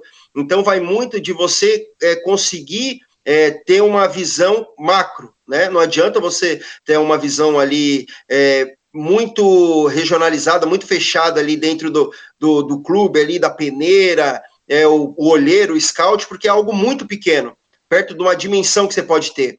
Eu cito um exemplo do projeto Tigrinhos, que é feito aqui pelo Criciúma em Santa Catarina, que eles atendem aí 5 mil crianças e eles já captaram diversos atletas. Você tem que pensar assim, eu tenho 5 mil crianças que jogam no meu projeto social em 30 cidades diferentes. Dessas 5 mil crianças, se 10% se tornarem torcedores do Criciúma, eu tenho 500 torcedores a mais. E se eu tirar um jogador, que nem eles tiraram o Roger Guedes desse projeto, já pagou todo o projeto por mais um monte de anos, entendeu? Então eu acredito muito nisso. Aí tem o outro lado da balança, que é um jogador que cada um tem o seu tempo de maturação, certo, Rodolfo? Eu, eu amadureci Sim. com 18, você com 16, o Rod era, não cresceu sem o pai, com 12 anos ele já tinha a responsabilidade da casa, então ele já amadureceu com 12 anos. Cada um tem o seu período de amadurecimento. Cada um tem o seu período de desenvolvimento físico. Tem meninos que até uns 14, 15 anos é um pirralha, bem pequenininho. Aí tem meninos com 12 anos que já são gigantes. E é isso são os problemas da base. Porque muitas equipes da, na base acabam captando atletas grandes, fortes, que naquele momento eles vão ganhar o título da base, mas quando igualar com 16, 17 anos, eles não têm a mesma capacidade técnica de outros atletas. Então, por isso que a qualidade tem que estar acima do desenvolvimento físico e a capacidade é, técnica, intelectual desse atleta, a capacidade motora dele, quando você enxerga, ela pode ser desenvolvida. Quando o menino ele já tem aptidão para aquilo, você consegue ver as capacidades atléticas dele. Aí algumas coisas que só contratando nossa consultoria para dar, mas a gente tem cinco pontos que a gente analisa dentro de um atleta. E esses cinco pontos a gente determina quais ele é forte, eu faço uma análise de SWOT do atleta. Olha, ele tem como ponto forte, ele, ele consegue chutar bem no gol e ele tem um bom passe, mas ele não corre muito. Só que o futebol já tem muita gente que corre. O que, que a gente tem que pensar? Eu quero um cara inteligente, eu vou formar um inteligente. Eu vou formar o cara que vai fazer a diferença no meu futebol. E quem é? É o inteligente. Então é isso que a base fala, entendeu? É isso que nós falamos da base. É um Cruyff, que o Cruyff até 14 anos de idade, ele fala que não conseguia chutar mais de 10 metros uma bola. Então, o que, que ele desenvolveu? A aptidão de carregar a bola no pé e de levar. A gente olha o Messi jogando, o Messi joga muito parecido com o que o Cruyff fazia. Né, é algo que é muito parecido pela maneira que, de olhar, de estar tá com a cabeça erguida. Então a gente tem que olhar dessa maneira, e por isso que a gente fala, por isso que é tão importante a gente ter esses ídolos de perto, esses caras que têm muito conhecimento, você pegar esses ex-atletas, esses caras é, tem muito conhecimento para passar. Então ele vai olhar um menino correndo, vai falar: ó, não corre desse jeito, tá correndo muito, segura mais aqui, ó, levanta a cabeça, corta para o meio, porque ele já viveu aquilo, ele já vivenciou aquilo, então ele vai ter esse impacto. Por isso que eu sou a favor de falar assim, ó, toda equipe de treinamento, sub-11, 13, 15, 17, 19, sub-21 e, e talvez ali a, até a sub-23, tem que ter um treinador, tá ali o treinador, pode ser um ex-atleta, um cara que estudou, e um ex-atleta, um cara da antiga, com ele, do lado dele, como assistente dele, que é o cara que vai estar tá tendo aquela visão que talvez ele não consiga ter da cancha do campo. E isso daí vai ajudar no plano de carreira até para esse treinador, entendeu, Rodolfo? É o que eu falo, o futebol moderno é a síntese Sim. do futebol antigo. Não adianta fugir disso. O futebol moderno é a síntese do futebol, é melhorado em alguns pontos e piorado em outros, mas quem vivenciou o futebol vai vivenciar. Então não adianta a gente também ser é, saudosista demais e nem futurista demais. Porque se a gente olhar algumas equipes que estão jogando hoje, que a gente admira, que a gente olha, você vai olhar com outras equipes do passado, que a gente vai pegar Mitchells, Mitchells é, é, é, foi o exemplo para o Cruyff, o Cruyff foi para o Guardiola, e o Guardiola hoje é o maior exemplo para o futebol mundial, de estilo de jogo. Então não adianta a gente tentar fugir disso, entendeu? É muito bom isso. Eu estava vendo até esses dias uma entrevista do Bruno Guimarães, a gente já comentou dele aqui, e é uma curiosidade que eu tenho na base, porque dependendo de onde o moleque sai ali, ah, ele é muito habilidoso, ele chega lá para fazer um teste, ele vai como meia, como atacante, aí de repente entra esse olhar do cara que você falou, daquele cara que tem uma experiência, vê ele batendo na bola ali, ah não, esse cara pode ser um lateral, ele pode ser um ponta, ele pode jogar ali de volante. O Bruno Guimarães fala isso. Ele sai da cidade dele ali como um meia, ele joga nos quatro grandes do Rio. Ele vai fazendo esse percurso como meia e quando ele chega no Audax no Rio de Janeiro, antes dele vir para o Audax em São Paulo, não minto, ele era lateral nos quatro lateral. clubes do Rio. É, ele chega como lateral, ele falou ali como lateral, ele tinha habilidade, jogava bem e tal, mas colocaram ele de lateral. De repente ele chega no Audax no Rio de Janeiro, tá um cara lá, um treinador, pô, você não vai jogar de lateral, não. Você vai ser um meia, você vai fazer assim, assado. E hoje ele é o que é, né? Ele falou que o Diniz tem grande participação nessa questão de formação dele. Aí uma pergunta que eu tenho para você é o seguinte, é, a gente vê muito no, no futebol americano essa coisa da especificidade, né? Os caras têm treinador de ataque, treinador de defesa, jogadas específicas. Você acha que falta isso no futebol? Falta essa questão de de tentar dar esse up aí, de sair só daquela rotininha de é, do scout, é do treinador, do auxiliar. Não dá para você pegar, por exemplo, a gente falando de Santos aqui, pegar um Léo, como você falou, treinar esses moleques em determinada categoria, pô, Léo, para treinar especificamente os laterais, pegar um chulapa para treinar os atacantes. Foi uma conversa que eu tive até com o Túlio um tempo atrás. Hoje ele não está aqui, mas com certeza seria uma pergunta dele também. Você não acha que dá para a gente fazer isso? Trabalhar o futebol com mais especificidade ainda, pegando ídolos, pessoas que entendem realmente, para a gente formar esses jogadores. Porque às vezes ele chega aqui de uma coisa, mas com aquele olhar, aquela experiência e melhorando a formação do ídolo, daquela pessoa que vai trabalhar, a gente consegue encaixar o atleta em uma outra posição que ele venha se destacar.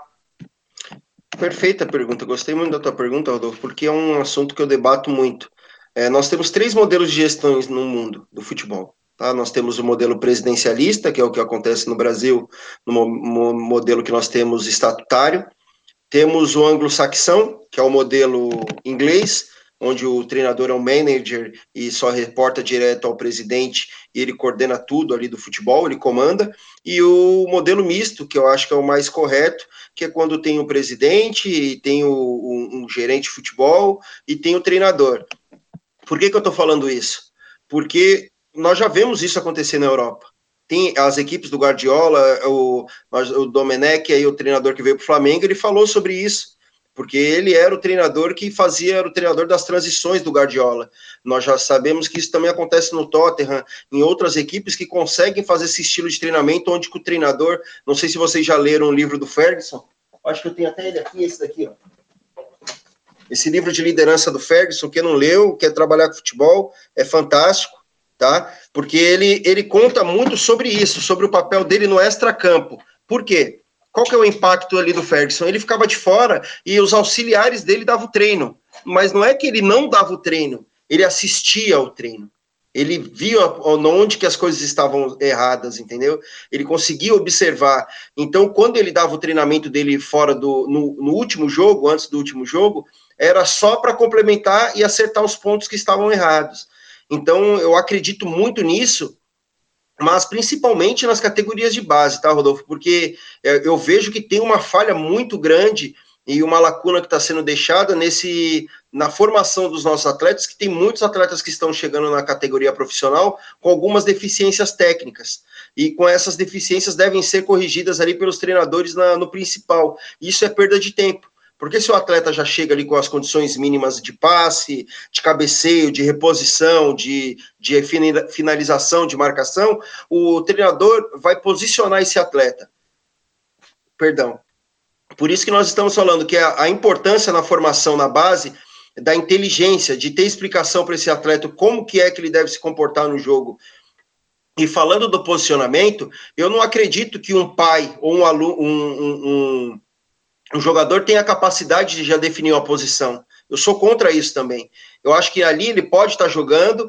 Primeiro que a polivalência é o futuro do futebol. É impossível você fugir disso. O jogador que só jogar em uma posição, ele não vai conseguir ser mais nada no futebol, a não ser o goleiro ou que ele seja um, é, assim, um excelente finalizador. Aquele cara, o mata, um Lewandowski. Ou ele vai ser isso, ou ele não vai ser nada, porque se a gente olhar o Lewandowski, às vezes ele joga para o lado de campo, né, ele vem um pouco mais atrás, ele faz aquele falso 9, ele é um jogador fantástico, e é um jogador que tem um mestrado, né? Não sei se vocês sabem. É um jogador que tem um mestrado. Não sabia, olha só.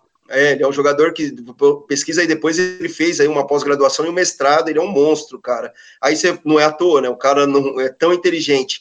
Então, por isso que a gente tem que olhar para esse menino da base e falar assim, ó, pô, ele é um menino rápido, ele consegue ir e voltar no campo com muita velocidade, ele tem uma visão de campo legal, ele, ele não tem muita calma para armar o jogo, mas ele tem uma boa batida na bola. Olha, ele vai ser um lateral. Olha, eu tô com um menino forte, tá? Que, que ele não é tão alto, mas ele consegue recompor e ele tem sempre dá uns botes muito legais assim na bola, ele consegue dar um bote na bola e ele consegue sair jogando com muita velocidade armando o jogo. Olha, ele vai ser um volante. Entendeu? Ó, eu tô com um atleta que ele, ele é meio desengonçado, mas ele consegue cabecear muito bem. Ó, ele, ô cara, desculpa, tu não é um zagueiro, tu é um centroavante, entendeu? Ó, tu não é um lateral, acho melhor você jogar aqui.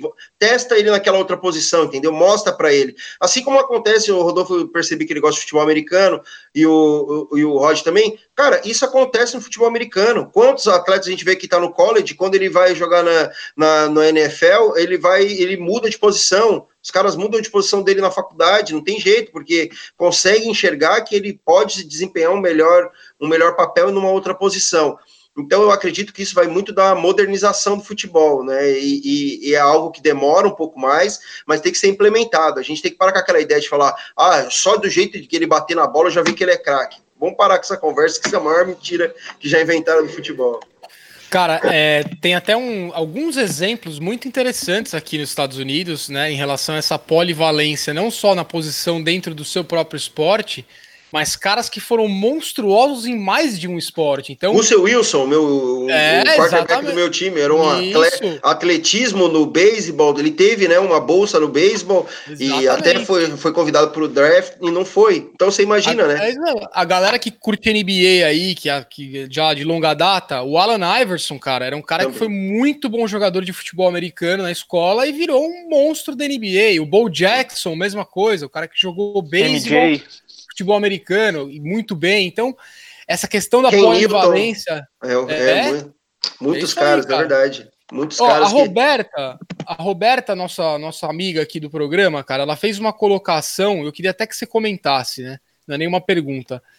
Ela diz assim: o perfil dos atletas de base, das famílias desses atletas, mudou muito nos últimos tempos do Brasil, que eu acho que atrapalha um pouquinho. Você concorda? Você pode falar sobre isso? É, um dos impactos que teve muito grande é porque os filhos passaram a ser os arrimos de família. Tem muitos atletas das categorias de base aí com 15, 16 anos que ele já sustenta, o pai larga o emprego, a mãe larga o emprego, né? E, e isso daí tem um impacto muito grande, tá, Rod? Nessa pergunta aí, a, quem, desculpa o nome dela, é a a Roberta. A Roberta fez aí. Roberta, parabéns aí pela colocação. Ela é muito pertinente nesse momento que a gente está vivendo. Como nós falamos aí do futebol de base, que não existem garantias não tem como você olhar para um jovem e falar que ele vai ser um jogador profissional, mesmo quando ele já está na categoria de base. Então, esse papel aí do gestor do clube tem que ter um papel também mais forte é, de conseguir negociar com essa família e não dar tudo da maneira que eles querem no momento que eles querem, que isso daí tem um retorno ruim, porque outros atletas das categorias de base também vão enxergar dessa maneira. Por isso que alguns clubes na Europa pegam o Sander, o Schalke 04, o próprio Barcelona, eles implementaram um, um teto de ganho para o atleta da base. Quer ficar, fica, não quer, vai embora. Entendeu? Vai, ah, outro clube vai pagar? Pode ir. Porque isso daí acaba tendo um, um, impacto muito grande, porque a gente já convive numa era moderna, a gente já convive numa era onde essa juventude, a cada um, um ano, eles mudam e eles estão mais evoluídos, né? Essas crianças aí com dois, três anos é totalmente diferente da nossa época eles já têm muito contato com a tecnologia, então eles são mais dispersos com as informações, eles acabam tendo menos é, concentração. Então, para você, um atleta de alto desempenho, é, o papel da psicóloga e da assistente social no processo de formação desses atletas é, são fundamentais. E, e, por isso que não deve ser visto como um custo, né? Como a base é vista para um clube no Brasil, todo clube, como um custo.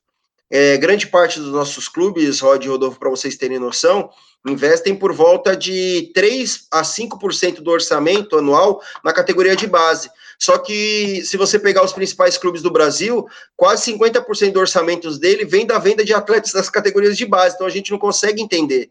Então, se você é quer mudar a base, é impressionante, é impressionante. Você quer mudar a base do teu clube? Faz o seguinte: é, vamos fazer um, um, um, plano diretor definindo, ó, todo atleta que for vendido, 10%, o atleta que for vendido por, um, por 10 mil, vai ser 100, é, vai ser 1 milhão. É, se o atleta for vendido por 100 mil, vai ser 10 milhões. Se o atleta for vendido por 1 bilhão, vai, ser, vai investir. O que, que vai investir? Vamos construir um prédio, um hotel? Vamos. É, vamos construir um campo aqui no, em cima do mar? Vamos construir. Mas assim, vamos investir em tecnologia? Vamos investir. Entendeu? Mas tem que ser reinvestido para ser um feedback, que a verdadeira essência do feedback é essa. A, a palavra feedback é, um, é retroalimentar. Então, se a gente não é, retroalimenta a base, o que, que, acontece? Investe lá um milhão na base, ganha 100 milhões, investe um milhão de novo, tá errado, entendeu? Porque isso daí, você pega o Mirassol. O Thiago Mendes foi vendido do São Paulo, era do Mirassol, né? Eu acho que é o Thiago Mendes, não lembro agora o atleta. Eu não sei se o Rodolfo consegue Luiz Araújo. Luiz Araújo. O Mirassol investiu os 8,5 milhões dele na construção do centro de treinamento do Mirassol, que hoje é melhor do que o centro de treinamento do Santos, da base, é melhor do que o do Palmeiras, é melhor do que o do Corinthians, que agora o Corinthians vai lançar um, e é melhor porque o Santos também não tem um CT da base específico, com alojamento para os meninos da base, entendeu? Então, é isso que faz toda a diferença no futebol, reinvestir o dinheiro. A gente até fala muito aqui, né, Rodolfo, sobre a questão, a gente fala com o Túlio, que o Santos deveria ter estatutariamente obrigação de pelo menos aí 30% da venda de jogadores como o Rodrigo serem reinvestidos em estrutura, cara, porque esse exemplo do Rodrigo é, é muito emblemático, né, Euler? Foi um menino que foi vendido por um recorde aí da, da América do Sul, se eu não me engano. Sim e o dinheiro simplesmente foi usado para pagar salário de outros caras que vieram mais velhos, não foi, não, não sabe, não tem condição, não, a conta não vai fechar nunca dessa forma, Euler. É, então, o impacto é tão grande, se a gente olhar dessa maneira, que você colocou muito bem, que é assim, Rod, você forma, você fica 10 anos para formar um atleta, aí você utiliza o atleta um ano, vende ele para pagar o salário do Cueva. Aí você fala, tem alguma coisa errada, né? Tem alguma coisa errada. Não é possível que você contrate um, um, um, Uribe e você tem um Caio Jorge, que é um atacante titular da seleção brasileira, sub-17, e você contrate um jogador por 3 milhões para ganhar 600 mil. Então a conta não fecha e não tem como fechar, entendeu? E isso daí, a gente acha que não, mas tem impacto direto nos atletas que acabam saindo da base, porque eles não veem é, um, uma oportunidade no horizonte. Então, isso acontece em qualquer clube. O clube não oportuniza esses meninos, eles vão procurar algum clube. É, se a gente pegar o Giovanni Masson lá, que foi é uma, era um, esse menino vai ser um craque, gente. Esse menino é impossível. É, a maneira dele de jogar, a visão dele de jogo. E um clube foi perdeu um atleta. Foi para Ajax e perdeu um talento desse é, por omissão, né? Você perdeu um Gustavo Henrique por omissão. Você perdeu um, um bambu por omissão. Euler, até que ponto é, o empresário, né, a figura do empresário hoje dessa molecada influencia nessas saídas prematuras assim? Tem influência direta, tá? Isso também tem um impacto negativo muito grande. Mas vai do clube ter negócio, o clube saber negociar. Porque falar assim, se você levar esse atleta para fora e tirar do meu clube, nunca mais você vai fazer negócio no meu clube. Ou todos os clubes se unirem, para ali os quatro clubes de São Paulo e falar, ó, se tal empresário levar um atleta teu na da categoria de base embora, ele nunca mais coloca um atleta e já fica ali avisado, ó, o Rod não pode colocar mais nenhum atleta num dos quatro grandes clubes de São Paulo, e se o menino for negociado, for tiver a carreira gerenciada por ele, vai ser dispensado. Acabou. Nunca mais vai é ter isso, esse problema. Cara. É a questão de a gente entender, a gente já também fala muito isso daqui, que dentro do campo rivalidade tem que existir, tem que mover os times o tempo todo. Só que chega um determinado ponto fora do campo que os clubes deveriam enxergar como um grande negócio o esporte e se ajudarem, né, cara? O formato Só para você liga, ter noção, né? tá, Rod? Isso daí que você tá falando é tão importante. Olha esse dado, Rodolfo, você que gosta de dados. O, os clubes do Brasil são 1.200 atletas que saem do Brasil por ano. A maior parte desses atletas vão para equipes de outras regiões, não para o Big Five, vão para equipes do leste europeu, para a Rússia, vão para a Ásia, vão para o Oriente Médio, correto? 60% desses atletas acabam voltando com menos de um ano. Não então, isso é pra você, né, você tem que falar pro moleque, cara. Mostra pro pai dele. Fala, você vai levar teu filho agora, teu filho vai voltar daqui a pouco. Teu filho tá indo jogar no Sassuolo da Itália entendeu? Ele vai voltar. Olha aqui, eu pego quatro exemplos para você de meninos que voltaram. Então é de mostrar mesmo a realidade. E os clubes já possuem um pacto, tá? Os clubes brasileiros na categoria de base, eles já possuem um pacto que quando um clube rouba um atleta, aquela equipe ela, ela sofre diversas punições, eles não jogam contra, elas saem de campeonatos. Isso daí tem que ser estendido para tudo, tem que ser estendido para um pai, que, que vai lá e obriga o clube a pagar mais e tira ele o outro clube não aceitar, com o empresário que força o clube a vender. Então, eu acho que se os clubes, como você falou, não tem que ser amigos, é, não tem que a camaradagem entre os clubes vai ser difícil, que são os rivais, mas fomos, é, como você falou muito bem, rivais, não inimigos, né? Se, porque o, a ameaça vem para todos. O empresário que um dia atrapalha uma, o Santos, amanhã vai atrapalhar o São Paulo, Palmeiras. Então, eu acho que isso daí vai do papel de todo mundo trabalhar. Ó, tem um, Fisson aqui em embalagens, ele até fala isso, cara. E essa colocação aí que eu fiz agora foi do Walter Vieira também, em relação aos empresários. É, o Fisson fala aqui o seguinte, cara, embalagem. Ele fala aqui, ó. Não seria o caso dos clubes se unirem por um teto salarial? Talvez, cara. É a questão da liga. Talvez é, é, é mudar um pouco esse formato do futebol brasileiro atual, né? Da base ao profissional.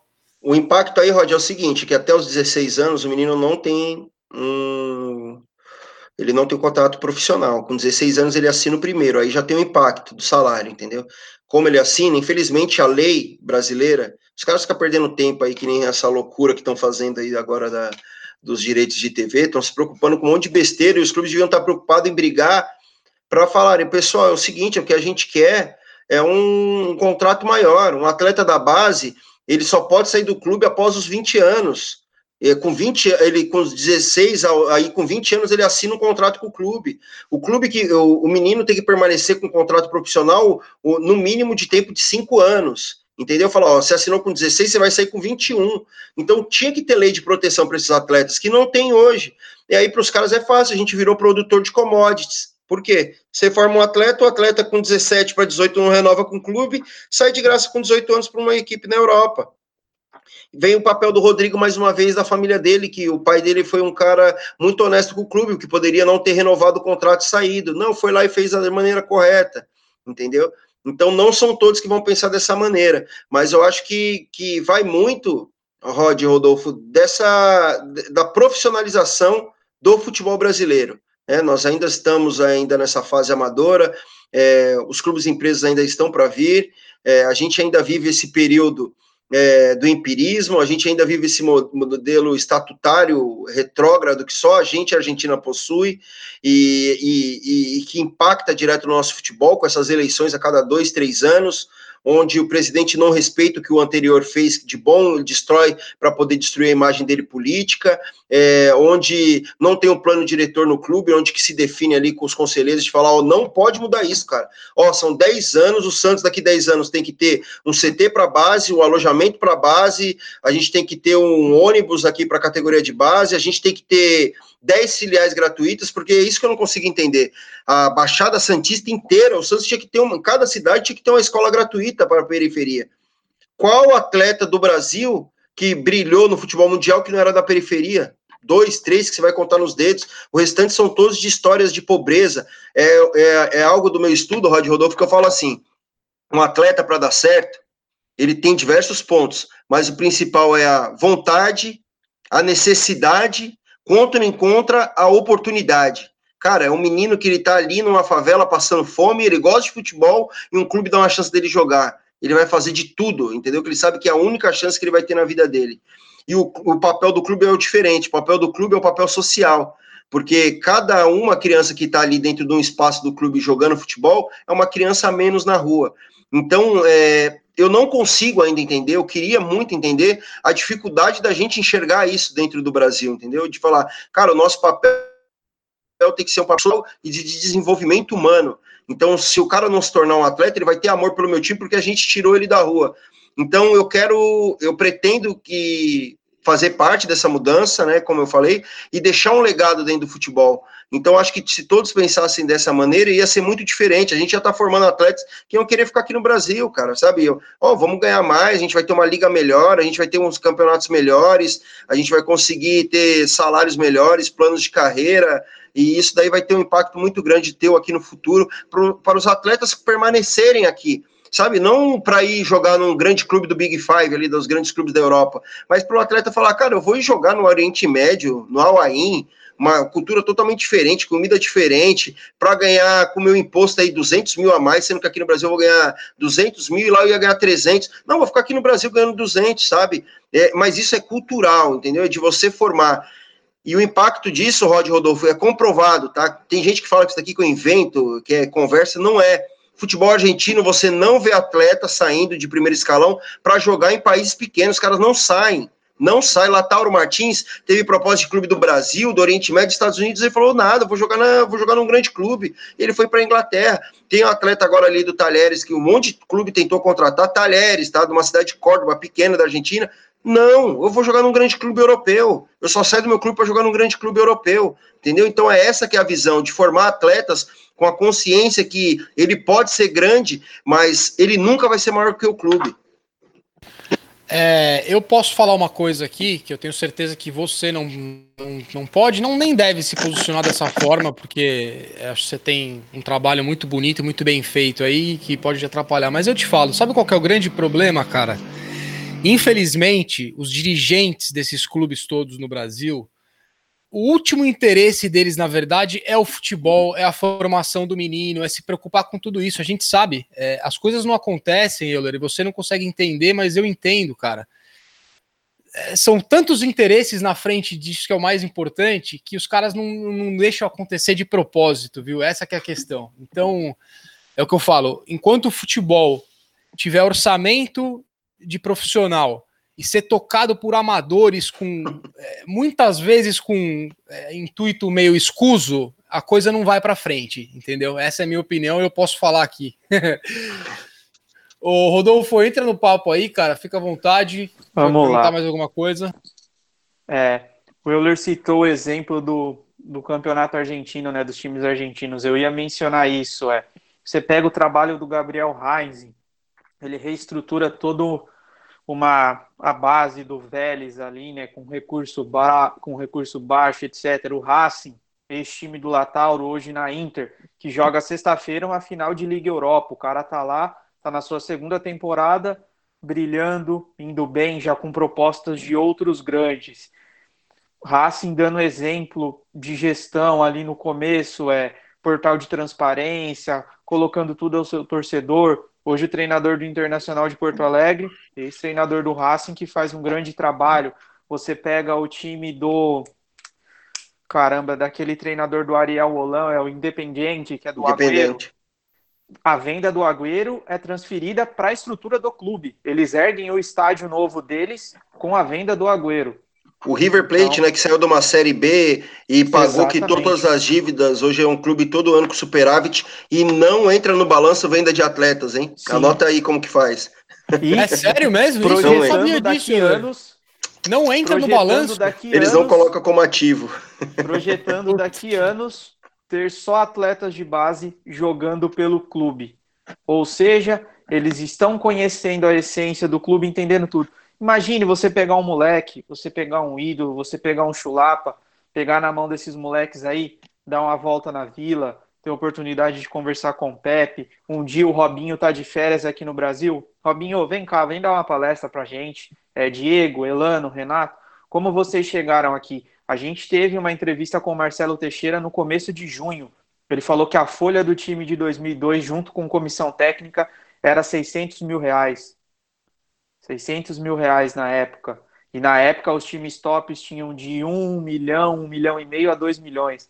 A gente era metade, ou seja, a essência da base, aqueles garotos sendo preparados. Robinho e Diego começam ali em 2001, Elano, Renato, Léo, mesma coisa, André Luiz já pertencia àquele time, vinha de jogos, tinha passado já por algumas decisões, enfim.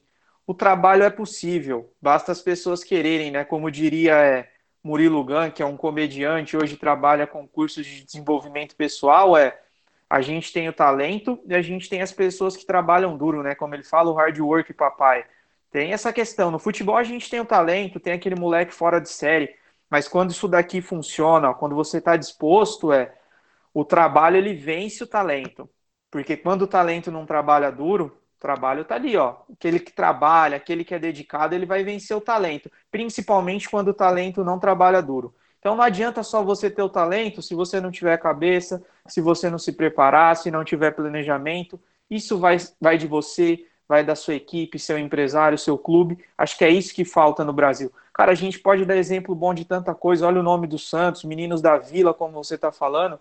Vai atrás de uma instituição escolar aí, é ângulo, objetivo, positivo, vincula a marca Meninos da Vila com uma instituição dessa de escola E você não precisa fazer um ensino reprodutor, algo padrão, a história, a geografia, português, matemática, claro, você tem que ter essa essência, mas prepara o garoto é, ensinando educação financeira, um trabalho psicológico, o que é a motivação, como você vai cuidar do seu dinheiro, não é porque você vai ganhar 50 mil daqui a uns anos que você tem que gastar os 50 mil. É, você pode aí ganhar 10, 5, mas daqui a alguns anos, se você não estudar, se você não se planejar, você não vai ter nada. Então acho que falta essa vontade, né, Euler? Acho que podia essa educação, esse trabalho social, esse cuidado tanto de empresários, de clubes, de federação, se unir e fazer isso acontecer. Porque a gente está vindo o mundo afora, tanto de grandes equipes como pequenas também fazendo a coisa acontecer. Você vê escolas dos Estados Unidos hoje de ensino fundamental e ensino médio,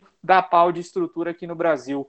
Eu, tô, eu vou falar de futebol americano porque eu gosto de assistir documentários essas coisas. Tem aí na Netflix, é, Last Chance U, fala muito sobre o ensino comunitário é como se fosse uma faculdade técnica nos Estados Unidos abordando futebol americano. Olha os projetos, olha os programas dos caras. Dá pau em qualquer estrutura de time profissional aqui no Brasil. Então. E a gente pode trabalho. aprender, né, Rodolfo, com os caras. Pode existir um intercâmbio. Exatamente. Não, não olha para o exemplo bom. Não parece que tem vergonha do novo. É quer fazer as coisas com o olhar do velho, né, com óculos antigo. E se você não se propor a mudança, você vai ficar estagnado lá, né? É imediatismo, né? Imediatismo. Exatamente. Não tem. O, o, presidente ele vai concorrer daqui três anos para uma nova eleição. Então, se ele falar que vai montar uma equipe com a categoria de base, ele não vai ter tempo. Por que, que a gente vê é, a diferença no Atlético Paranaense? Porque é um clube que tem dono. O Petaglia está lá, o presidente, e ele está desde 95. Quando ele saiu, ficou dois anos fora do clube, o clube caiu. Exatamente. Então ele, então ele voltou e fez toda a diferença novamente. E a mudança veio por onde? Pela base. Pega o Flamengo, o Flamengo se reestruturou, é, montou tudo novamente o time, está pagando as dívidas. Da onde que saiu o dinheiro? Base. Da base. Pega o Palmeiras. O Palmeiras é uma equipe que vem se reestruturando, trabalhando, ganhando, montando, ganhando títulos. Da onde que está vindo o dinheiro do Palmeiras? Da base. São quase 300 milhões é, faturados aí nos últimos cinco anos. Pega o Ceará, está se reestruturando. Pega o Fortaleza, se reestruturando pega o Bahia, construir um CT novo para. Gente, o Bahia tem um CT novo da base, o Santos não tem. O Bahia, o Bahia utiliza três, quatro jogadores da base por ano, eles entenderam a base. O Santos tem uma. A, é o clube que mais utiliza a base no Brasil e não tem um CT da categoria de base. Então, é, é, é gestão, não dá para entender, entendeu? Ou aí o cara vai entrar agora, vai ter um monte de gente que vai concorrer à eleição. Quem que tem um plano correto para a base? Quem que tem um plano sério, entendeu? Quem que pensou algo sério? Entendeu? Quem que conversou? Eu não sou ninguém, mas assim, pô, quem conversou com alguém? Falou, cara, você tem algum planejamento aí para a base? O que, que você acha que a gente pode fazer aí para ser diferente na base? O que, que você tem ideia? Eu vivencio a base, eu vivencio a base do River Plate, eu vivencio a base do Independente Del Vale, eu, eu vivencio a, a base do, do, do Cúcuta, da, da, Colômbia, são, são equipes que estão se lançando, tem o Santa Fé também, que a gente conversa muito com o pessoal, que o foco dos caras é o seguinte: é captar atleta cada vez mais próximo do clube, dar educação para esses atletas, uma alimentação decente, a cultura do clube e colocar para jogar com uma metodologia correta, entendeu? Sem querer ficar inventando moda, ninguém ensina ninguém a jogar bola dessa maneira, entendeu? Não adianta a gente ficar vivendo essa mentira que nem ter um monte de escolinha de futebol só para arrecadar dinheiro, não é para formar atleta. Porque se você colocar aí todas as escolinhas aí 10 anos que ela tem, uma, uma venda de um atleta já pagou tudo que essas escolinhas já poderiam ter dado de dinheiro. Então é melhor captar atleta, vai para dentro de favela, vai para dentro de bairro pobre, vai para dentro de comunidade, bota campo lá, constrói, dá uniforme, dá um salário para o professor, faz uma parceria público-privada com, com uma, qualquer prefeitura aí, você paga o salário, a metodologia, ensina, eles pagam o salário do professor e dão espaço a gente, dá, a gente vai dar alimentação, uniforme e uma metodologia de treinamento. Vai sair um menino dali que vai jogar bola daqui a pouco, aí vai pagar tudo aquilo. Só que assim, parece que a gente está falando uma língua que é de outro planeta, mas não é, entendeu? Não é. É algo não simples, é. entendeu? Não é difícil de fazer. É que todo mundo fala na teoria é fácil. Não, na teoria é fácil ficar inventando moda, ficar falando que um treinador vai ensinar, um treinador vai ensinar o cara a driblar, que é mentira, ninguém vai ensinar. Ninguém vai ensinar, quem ensina isso é o salão, é o futebol de rua, é o espaço curto, é o cérebro dele que vai desenvolver ali a condição motora com aquelas 10 mil horas e ele vai conseguir fazer aquele desempenho e fazer aquele drible, quebrar aquela linha. Não adianta, nenhum professor, cara, nenhum professor, nenhum clube, nenhuma metodologia formou mais jogadores do que as ruas do Brasil. Quem falar isso me prova porque é mentira, entendeu? Não adianta. Pega um menino que tem a melhor chuteira, que treina na escolinha do PSG, que agora tá na moda é, clube europeu, vem aqui treinar e não forma ninguém, vem catar, eh, pega jogador na África e aqui no Brasil. Então, pega qualquer menino que treina na escolinha do PSG que paga 300 reais por mês e coloca ele para jogar no meio de uma favela com os meninos descalços, com a bola de papel, para ver quem que vai jogar melhor. Não adianta, é. o futebol é, o futebol é do povo, cara. O futebol é de quem tá no sangue, é de quem tem vontade, que tem sangue nos olhos, de quem quer brilhar, de quem quer tirar a mãe da favela, de quem não quer entrar no crime. É desses caras que é o futebol, entendeu? Então, enquanto a gente ficar vivendo essa ilusão, ah, da escolinha, o professor vai ensinar, não dá certo. Quer mudar o seu clube? Investe na base, tá? Rod, Rodolfo, tá chegando a época onde os clubes vão deixar vão deixar de formar na base e de adaptar a base para a equipe profissional. A equipe profissional que vai ter que se adaptar à base, entendeu? Só vai ser. Só, não vai ter mais jeito, tá? Isso daí é um caminho sem volta. Daqui a alguns anos, a equipe que não estiver pronta vai ficar para trás. Tá? Vai ter que formar muito na base e colocar para jogar. A contratação de atleta vai ser algo raro dentro do país de tirar de outras equipes. Você vai ter que pegar esse menino na base para ele já crescer com aquela consciência do clube. Isso vai fazer toda a diferença, entendeu? E falando em Santos, que é o motivo que a gente está aqui, o clube já tinha tudo para estar tá vivenciando isso. Começou em 78, teve no final da década de 80, teve no final dos anos 2000, teve em 2002, teve em 2011, teve agora recentemente, e não consegue determinar que isso tem que ser o DNA do clube. Então o Santos está perdendo tempo. Isso aí tem que ser determinado, tem que ser estatutário. Ou não se inscreve o clube numa competição se não for no primeiro ano 10% da base, 20, 30, 40, 50, 60. Tá até chegar a 70% da equipe da base. Aí o que, que vai acontecer? Vai subir aqueles meninos da equipe sub-23, sub-20, o que tiver melhor da sub-17, e vai contratar duas peças. Aí vale a pena trazer de fora. Imagina esse ano, tá ali os meninos da base do Santos, tá o Caio Jorge, tá o André Quitino, tá tal, tá tal. A gente vai trazer o Robinho. Robinho, vem jogar aqui. Robinho já é cria do Santos, conhece, Ó, você vai dar a cancha aqui para os meninos. É o cara, é o, é o, cara de 2010, entendeu? Que mudou o clube. Então, até, é, a gente até inventa muito. Aqui, cara. Tem uma pergunta para você, Euler, do maior do Brasil, que é o Santos, mas é o maior do mundo também. Ele fala para você aqui falar um pouquinho sobre as novas promessas do Santos da base que subiram aí. O quem mais? Vamos falar aqui a lista toda que ele mandou. Me ajuda aí, o Rodolfo. O ah, Sandri, Caio o Ivonei, Jorge, o Caio Jorge, Ivonei, Ceará, Alex, Alex, Wagner Leonardo. Você acha que o Santos vai ter mais uma oportunidade na Lourenço. mão de ter um time com essa molecada, caras que têm talento para ir para fora e de repente a gente ganhar uma bala e poder investir dessa vez e não gastar com o salário do Cueva, né? Eu vejo da seguinte maneira: tem gerações boas, sempre tem. Eu acho que um dos maiores desperdícios do Santos foi o Diego Cardoso eu não consigo entender como que não trabalharam tão bem aquele menino, aquele centroavante, porque eu via ele com muitas qualidades e em algum momento acabou se perdendo.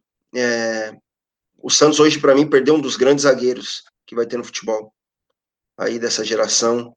Eu acho que o Poroso tem muita gente que não gosta dele, mas eu vejo ele com potencial, se não para ser um gigante, mas para ser um bom zagueiro. E um atleta que tinha um contrato com uma multa de 50 milhões não pode ser vendido por 500 mil. Então, é algo que foi errado.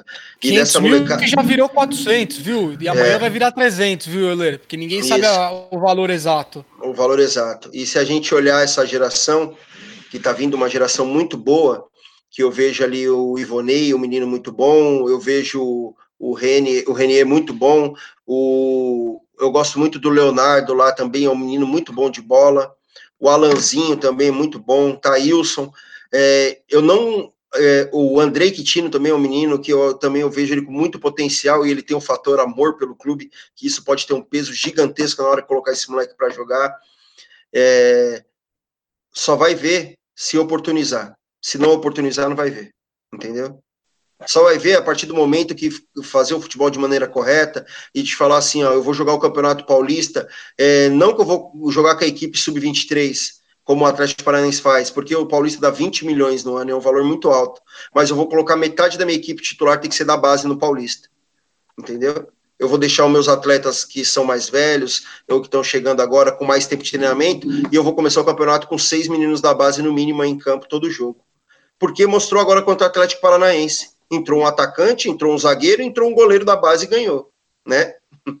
então, eu espero que essa geração não seja desperdiçada, que nós estamos diante aí de uma das grandes gerações do clube também. E que principalmente, né, Euler? Principalmente a torcida entenda que não são foras da curva. O fora da Sim. curva saiu. A gente tem o Alanzinho, que para mim é um grande nome. Se o Marcelo estiver acompanhando ainda, a gente fala dele direto. Para mim é um menino que vai dar muito certo. A gente tem o Ivonei, que é esse volante moderno, né? Esse moleque aí que daqui a um tempo ele pode ser primeiro volante, ele pode ser meia, ele pode ser segundo volante, porque ele vai, ele volta, ele tem finalização. As pessoas têm que entender, por exemplo, Thailson. Thailson não é o novo Rodrigo, ele não é o novo Robinho, é, ele não. Ele é o Thailson, assim como o Alisson é o Alisson, cada um tem sua especificidade, e eles entram em determinados sistemas de jogo. O Thailson Cuca está colocando ele como meia, porque ele já jogou assim na base. Então. Essa paciência é fundamental, tá, Rodolfo? é fundamental, paciência. entendeu? É fundamental. E cobrar. Tá? Eu acho que um dos papéis da torcida é cobrar, Rodolfo. Cobra a base. Cobra para a base jogar, entendeu? O ano passado foi a equipe. É, vamos falar a realidade, cara. O, eu, eu não consigo entender muito bem quem acha muito bom o trabalho de São Paulo. Eu respeito, mas não consigo, porque ele foi eliminado de de 75% das competições que ele estava jogando, de maneira contra o River Plate com uma arrogância gigantesca, o River Plate do Uruguai, uma arrogância sem tamanho dele, porque ele não precisava ter feito tudo do que ele fez dentro de campo. É, foi o vice-campeonato brasileiro, que talvez a Libertadores, um terceiro e quarto lugar seria a mesma coisa. Para o custo que teve, não vale a pena, porque a gente está vendo hoje o que o clube está colhendo. É, né? falta clube, de gestão, né? É, o clube está colhendo. O clube vendeu o Bruno Henrique por 23 milhões para o Flamengo, pagou 26. Bruno Henrique ganhava 300 mil no Santos. Foi vendido por 23 milhões. Pagou 26 no Cueva, que ganhava 600. Abateu 3 milhões do, do, do Uribe. E pagou 600 mil para o Uribe. Então você perdeu um atleta que valia pelos quatro que veio dois, que aumentou o prejuízo e quadruplicou o, o, o valor na folha salarial. E ainda deu janela para o Jean Lucas, que foi vendido e não deu um real para o clube. É umas coisas assim que, olha. É, cara, é. É como você falou, né? Acho que da mesma forma que tem que chegar na base para o garoto e dar responsabilidade, o gestor tem que trazer a pessoa com responsabilidade. Ó, São Paulo, nosso projeto é assim, ó. É três anos, você vai usar a base. Se eles forem vendidos, a gente vai investir na base, pode ser que venha um reforço outro para você, mas aqui funciona assim. A gente joga com a base, a gente vai te dar um reforço ou outro, mas a nossa essência é essa. Quer? Não, não quero. Tchau, paciência. Isso venha mesmo. outro. É colocar as pessoas nos seus devidos lugares. Você não quer é o exemplo ganso? Que você não pode. É o exemplo ganso. O exemplo ganso dele no Sevilha. Ele, ele deu um prejuízo para o Sevilha sem tamanho do Ganso foi um prejuízo gigantesco. Salário, salário alto, valor de contratação alto, e o jogador, e ele, ele utilizou o jogador em uma partida, em um certo momento, falou que o jogador não servia mais. Foi a mesma coisa que ele fez com o Cueva. E o prejuízo está aí, entendeu? O prejuízo está aí. a essência do clube. É isso aí. É, é mais do que entender, Rodolfo. Desculpa falar assim. É mais do que é respeitar. Exato. Entendeu? Exato. Porque entendimento ele tem que ele não é um cara boa, é respeitar. E falar, oh, foi como você falou muito bem. Ô, cara, é o seguinte: aqui se joga com a base. Você vai assumir a equipe, eu vou gastar, eu tô te dando 20 milhões aqui. Aí você vai contratar quem que você quiser com 20 milhões. Mas Exatamente. loucura você não vai fazer, entendeu? Aqui loucura você não vai fazer. Raiz invés... e Miguel Angel são um exemplo. Miguel é... Angel você citou até agora, 900, 900 mil de folha. Salarial. E para para pensar, Rodolfo, você tá fazendo essa loucura toda, ao invés... aí o Bruno Henrique querendo ir para o Flamengo, porque o Gabigol foi um dos problemas que ele deu para o Santos, foi esse, que todo mundo que saiu para o Santos para ir para o Flamengo foi porque o Gabigol fez a cabeça, né? Então ele, ele acabou mais prejudicando do que ajudando o Santos. Mas se a gente olhar esses meninos que que estavam ali na categoria de base naquele momento, e não teria talvez um substituto para o Bruno Henrique, e você estava pensando em contratar um Cueva que ganharia o dobro, você fala, ô Bruno Henrique, não sai, eu vou te dar 500 mil de salário, 600 mil de salário, você vai ser o número um do nosso clube, você vai ser o principal jogador do Santos e ainda é, objetivos alcançados. Se você for artilheiro, tantas assistências, a gente vai te dar uma Exato. premiação, seu salário podendo chegar a um milhão aí. Beleza? A mesma coisa poderia ter sido feito com o Gabriel, né? Mesma coisa, ó, Gabriel. Sim. A gente vai tentar te comprar, a gente pode te pagar isso, mas essas metas, você é cria nossa, vamos nesse Sim. projeto. Mas isso daí vai é ter que chegar no futebol, né, Rodolfo? Não é. tem jeito. O salário estilo NBA, estilo NFL, estilo dos esportes americanos, vai chegar, entendeu? Vai. O mínimo garantido e o máximo o cara vai alcançar por desempenho. Exato. Entendeu? Porque você não pode fazer. Você pega o Palmeiras com o Lucas Lima custando 48 milhões em quatro anos para ele jogar da maneira que está jogando. Entendeu? É um custo muito alto entendeu? Um custo muito alto. Agora eu duvido se a garantia dele fosse 12 milhões e chegaria a 48 para 42. Oh, aí muda, muda completamente. vai mudar. Vai mudar. Exatamente. Vai mudar, a pandemia escancarou o quão é o quão é amador o esporte no Brasil. A gente já sabia, né? Mas escancarou mais ainda. Isso aí, falou tudo, falou tudo. Bom, rapaziada, é, a gente pode ficar aqui até 3 horas da manhã, porque o papo tá muito bom. Eu já quero estender aqui um próximo convite, Euler, que a gente tem muita coisa para falar ainda, tá? Legal. Mas hoje foi a primeira vez. A partir de hoje você pode se sentir, como eu falo para os nossos amigos que sentam aí para conversar. A partir de hoje você é um dos donos do programa também. Então, quando tiver afim de bater um papo, é só mandar um opa, quero entrar para falar hoje. Casa é sua, cara. Então, assim, ó, agradecer demais sua presença. Rodolfo, se quiser fazer mais alguma pergunta, mais alguma colocação, fica à vontade. Não, Senão eu quero dar o microfone aí para o Euler, fica à pode, vontade, dar seus pode recados. Passar para ele. Mandar teu abraço. E faz uma coisa por mim, cara. Dá um recado para esses próximos dirigentes aí do Santos que vão vir aí no ano que vem. O que, que eles têm que fazer em relação à base? Eu acho que a base tem que ser a prioridade. A minha visão é da base é a prioridade para qualquer equipe, principalmente numa equipe que já tem a característica de trabalhar a base. Então, olhe com carinho. A primeira coisa que eu faria era um planejamento. O candidato que quer ganhar a eleição, faça um desenvolvimento, um planejamento estruturado de construção um CT da base, do desenvolvimento dos profissionais que ali estão, é, de colocar sempre um jogador, um ex-jogador para trabalhar, faz um planejamento. Tem muita coisa aqui que a gente tem pens é, pensado, Rod, que, e Rodolfo, que é o padrinho, um jogador do Santos que já está fora do Brasil apadrinhar um, um, um atleta que está na categoria de base para aconselhar, para ajudar ele, entendeu? O Santos eh, vende muito atleta, pega atletas do profissional para fazer isso, é, é, é, aproximar, fazer aquele treino de posição uma vez por semana, então vai ter um treino, cada treinador de uma da, um, um auxiliar do sub-11 vai ser um lateral, o do sub-13 um goleiro, do sub-15 um atacante, e aí ele dá aquele treino específico por posição para mudar, então eu acho que o clube tem que enxergar, porque a transformação do, da equipe só vai vir através das categorias de base, seja no momento técnico ou seja no momento financeiro. Porque, assim, tem dois tipos de atletas formados na base: o que vai dar o retorno para você financeiro ou o que vai dar o retorno técnico. Isso quando é trabalhado de maneira profissional. O atleta que dá os dois é o atleta acima da média, que esse é muito difícil de você ter. Então, você tem que saber separar: falar, esse atleta eu vou utilizar e esse atleta eu vou vender. Então é algo que é muito importante que deve ser feito aí pelos próximos dirigentes do Santos, de não abrir mão de utilizar a base, né? De não abrir mão de ter esse trabalho na base. E eu estou muito feliz, muito obrigado, cara. Quero agradecer aí vocês, parabenizar pelo trabalho que vocês estão realizando, que é algo que é muito importante é, mostrando é, qualidade, né, é, que debater, sair um pouco dessas polêmicas que são os programas esportivos no Brasil, é, a mídia alternativa, a pandemia veio para mostrar isso, a internet está mostrando isso, que é possível se falar de um esporte de futebol, é, apesar de não estar trabalhando dentro do clube, mas com muita qualidade, né, com, com, com dados, com informações. A gente precisa ser mais investigativo, informativo e deixar de ser opinativo porque as, as, nossas opiniões às vezes só cabe a gente, mas a informação você vai ajudar as pessoas a formarem as opiniões. Então eu acredito muito nisso, né? Eu acredito que o Santos tem um castelo ali, né? Tem, tem algo que especial e nenhum clube se destrói de fora para dentro. todo clube é implodido, é destruído de dentro para fora.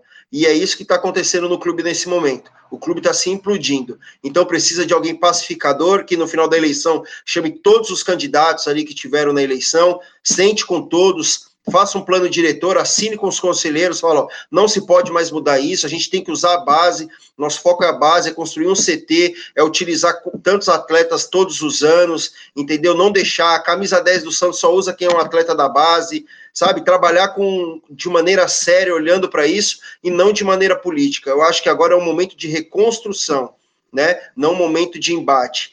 E o trabalho de vocês é fundamental para isso, para expor ideias, tá? E um abraço aí para vocês, cara. Estou muito feliz de conhecer vocês.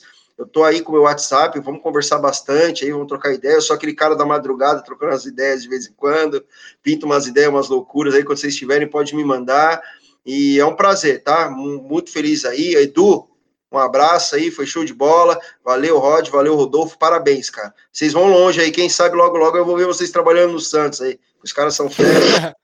Tá certo. Ô, ô, Euler, muito obrigado, cara. São dias de entrevistas e conversas como essa que acho que fazem sentido. Tudo aqui faz sentido. A gente, desde o primeiro dia que pensou no Santos Futebol Cast, foi sempre com, com esse intuito: trazer soluções, trazer ideias, mostrar que existe sim um, um futebol melhor, existe um caminho, e caras como você é, são importantíssimos para essa mudança no futebol brasileiro, no esporte, na sociedade brasileira como um todo. Você falou coisas muito bonitas hoje, muito importantes, e eu espero, cara, que todos os próximos candidatos, torcedores de outros clubes, dirigentes, que todos tenham a oportunidade de assistir essa conversa aqui e que te procurem, cara, que você tem muito para ensinar para todos eles também, viu? Então, todos nós temos. Em, nosso, em nome do Santos Futebol Cast, te agradecer mais uma vez a presença de coração. A casa vai ser sempre sua. Rodolfo, seu tchau aí para a galera também. É, dá uma boa noite para todo mundo, né, Roger? Todo mundo que compareceu. Deixem um like, divulguem a live aí, ó, pro pessoal que não assistiu. Isso é papo muito bom, cara. A gente falou de tanta coisa boa e tem tanta coisa para falar. Isso é essência é do esporte, do Santos, enfim, do Brasil, né? É a comunidade, é o trabalho na comunidade, é o esporte, é a formação, é a educação, é a socialização. É isso que a gente quer, né? como a gente fala, é de Santista para Santista, são ideias, seja com Santista, seja com uma pessoa que tem uma empresa, um cara de outro clube, aqui a gente não tem rivalidade. É, aprender é sempre bom e exemplos têm que ser seguidos, né? A, a palavra motiva, o exemplo arrasta, a gente está deixando N, N, N palavras para os gestores, para as pessoas que estão interessadas aí em fazer algo pelo Santos. Eu espero que seja algo bom então, usem essas palavras e arrastem isso como exemplos positivos, façam acontecer porque é possível. E ao agradecer ao Euler e digo para ele que esse sonho que ele tem de trabalhar com esporte, do pertencimento, de deixar um legado, de fazer as coisas acontecer, é o que eu venho procurando fazer aqui na minha região, na minha cidade.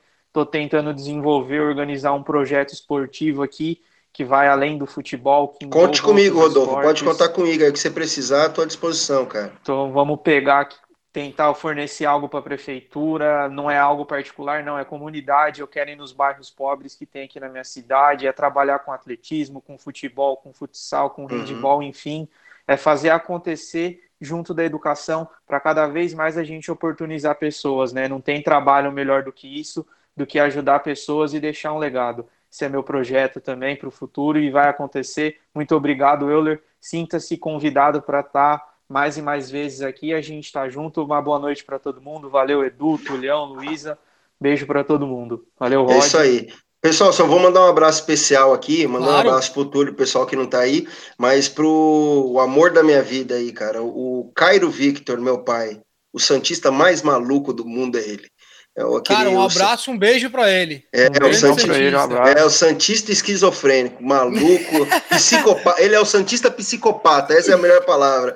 É aquele cara que no jogo desliga e já liga de novo, tá com amor, não tá com amor, vai no jogo, aí vira de costas. É um, é um homem maravilhoso, um grande exemplo da minha vida. Aí meu paizão tá lá em São Paulo e ele é ele é Santista de verdade, porque ele, ele sofreu muito. Mas ele é um, ele é um cara que, que ele entende muito, assim, ó, é um cara que, grande parte da paixão do, do meu do futebol vem dele e é um cara maravilhoso, tá? Vamos um beijo, trazer Próxima É, vamos vez ver, vamos igual- trazer ele Vamos pra fazer ver, tra- mas é, se trouxer o pai, eu perco o emprego, cara. Que o pai é um fera. Eu vou apresentar meu pai, um beijo pra ele também aí. Vou apresentar meu pai pros seus. Os caras vão ver jogo junto, ficar maluco. Vamos, não, é, vamos ver, vamos ver. Tá, mas eu agradeço muito, cara. Ó, Rodolfo, Boa. tô à disposição. Opa, Tá, obrigado. para quando você precisar, pode me chamar. O que eu puder ajudar, eu vou ajudar. E é isso aí, pessoal. Futebol pela vida e a vida pelo futebol. Isso daí que eu escolhi, junto. quero morrer com isso daí. Isso aí, cara. Parabéns. Mais uma vez agradecer todo mundo que esteve aí com a gente até agora no chat. Quem puder, deixa o like. Sigam nossas mídias sociais aí no arroba SFCast Oficial. E passem esse vídeo pra frente aí nos grupos, nos- nas suas mídias, porque esse papo valeu muito a pena. Mais uma vez agradecer o Ademir Quintino, que fez a grande gentileza de apresentar o Euler Victor pra gente. E Euler, você dedicar todo esse tempo aí pra falar com a nossa galera é nota 10. Muito obrigado de coração. Tamo junto, rapaziada. Valeu, valeu, pessoal. Valeu, tem tempo valeu. que a gente perde, tempo que a gente ganha. Eu só ganhei. Obrigado. Isso aí. Obrigado. Um abração. Tchau, tchau, gente. vocês. Vamos Valeu, Santos, valeu. hein? Vamos que vamos. Quinta-feira vamos Santos, hein? Vamos ganhar. valeu, Rodolfo. Valeu, rapaziada. Valeu, Rod, valeu. Até mais.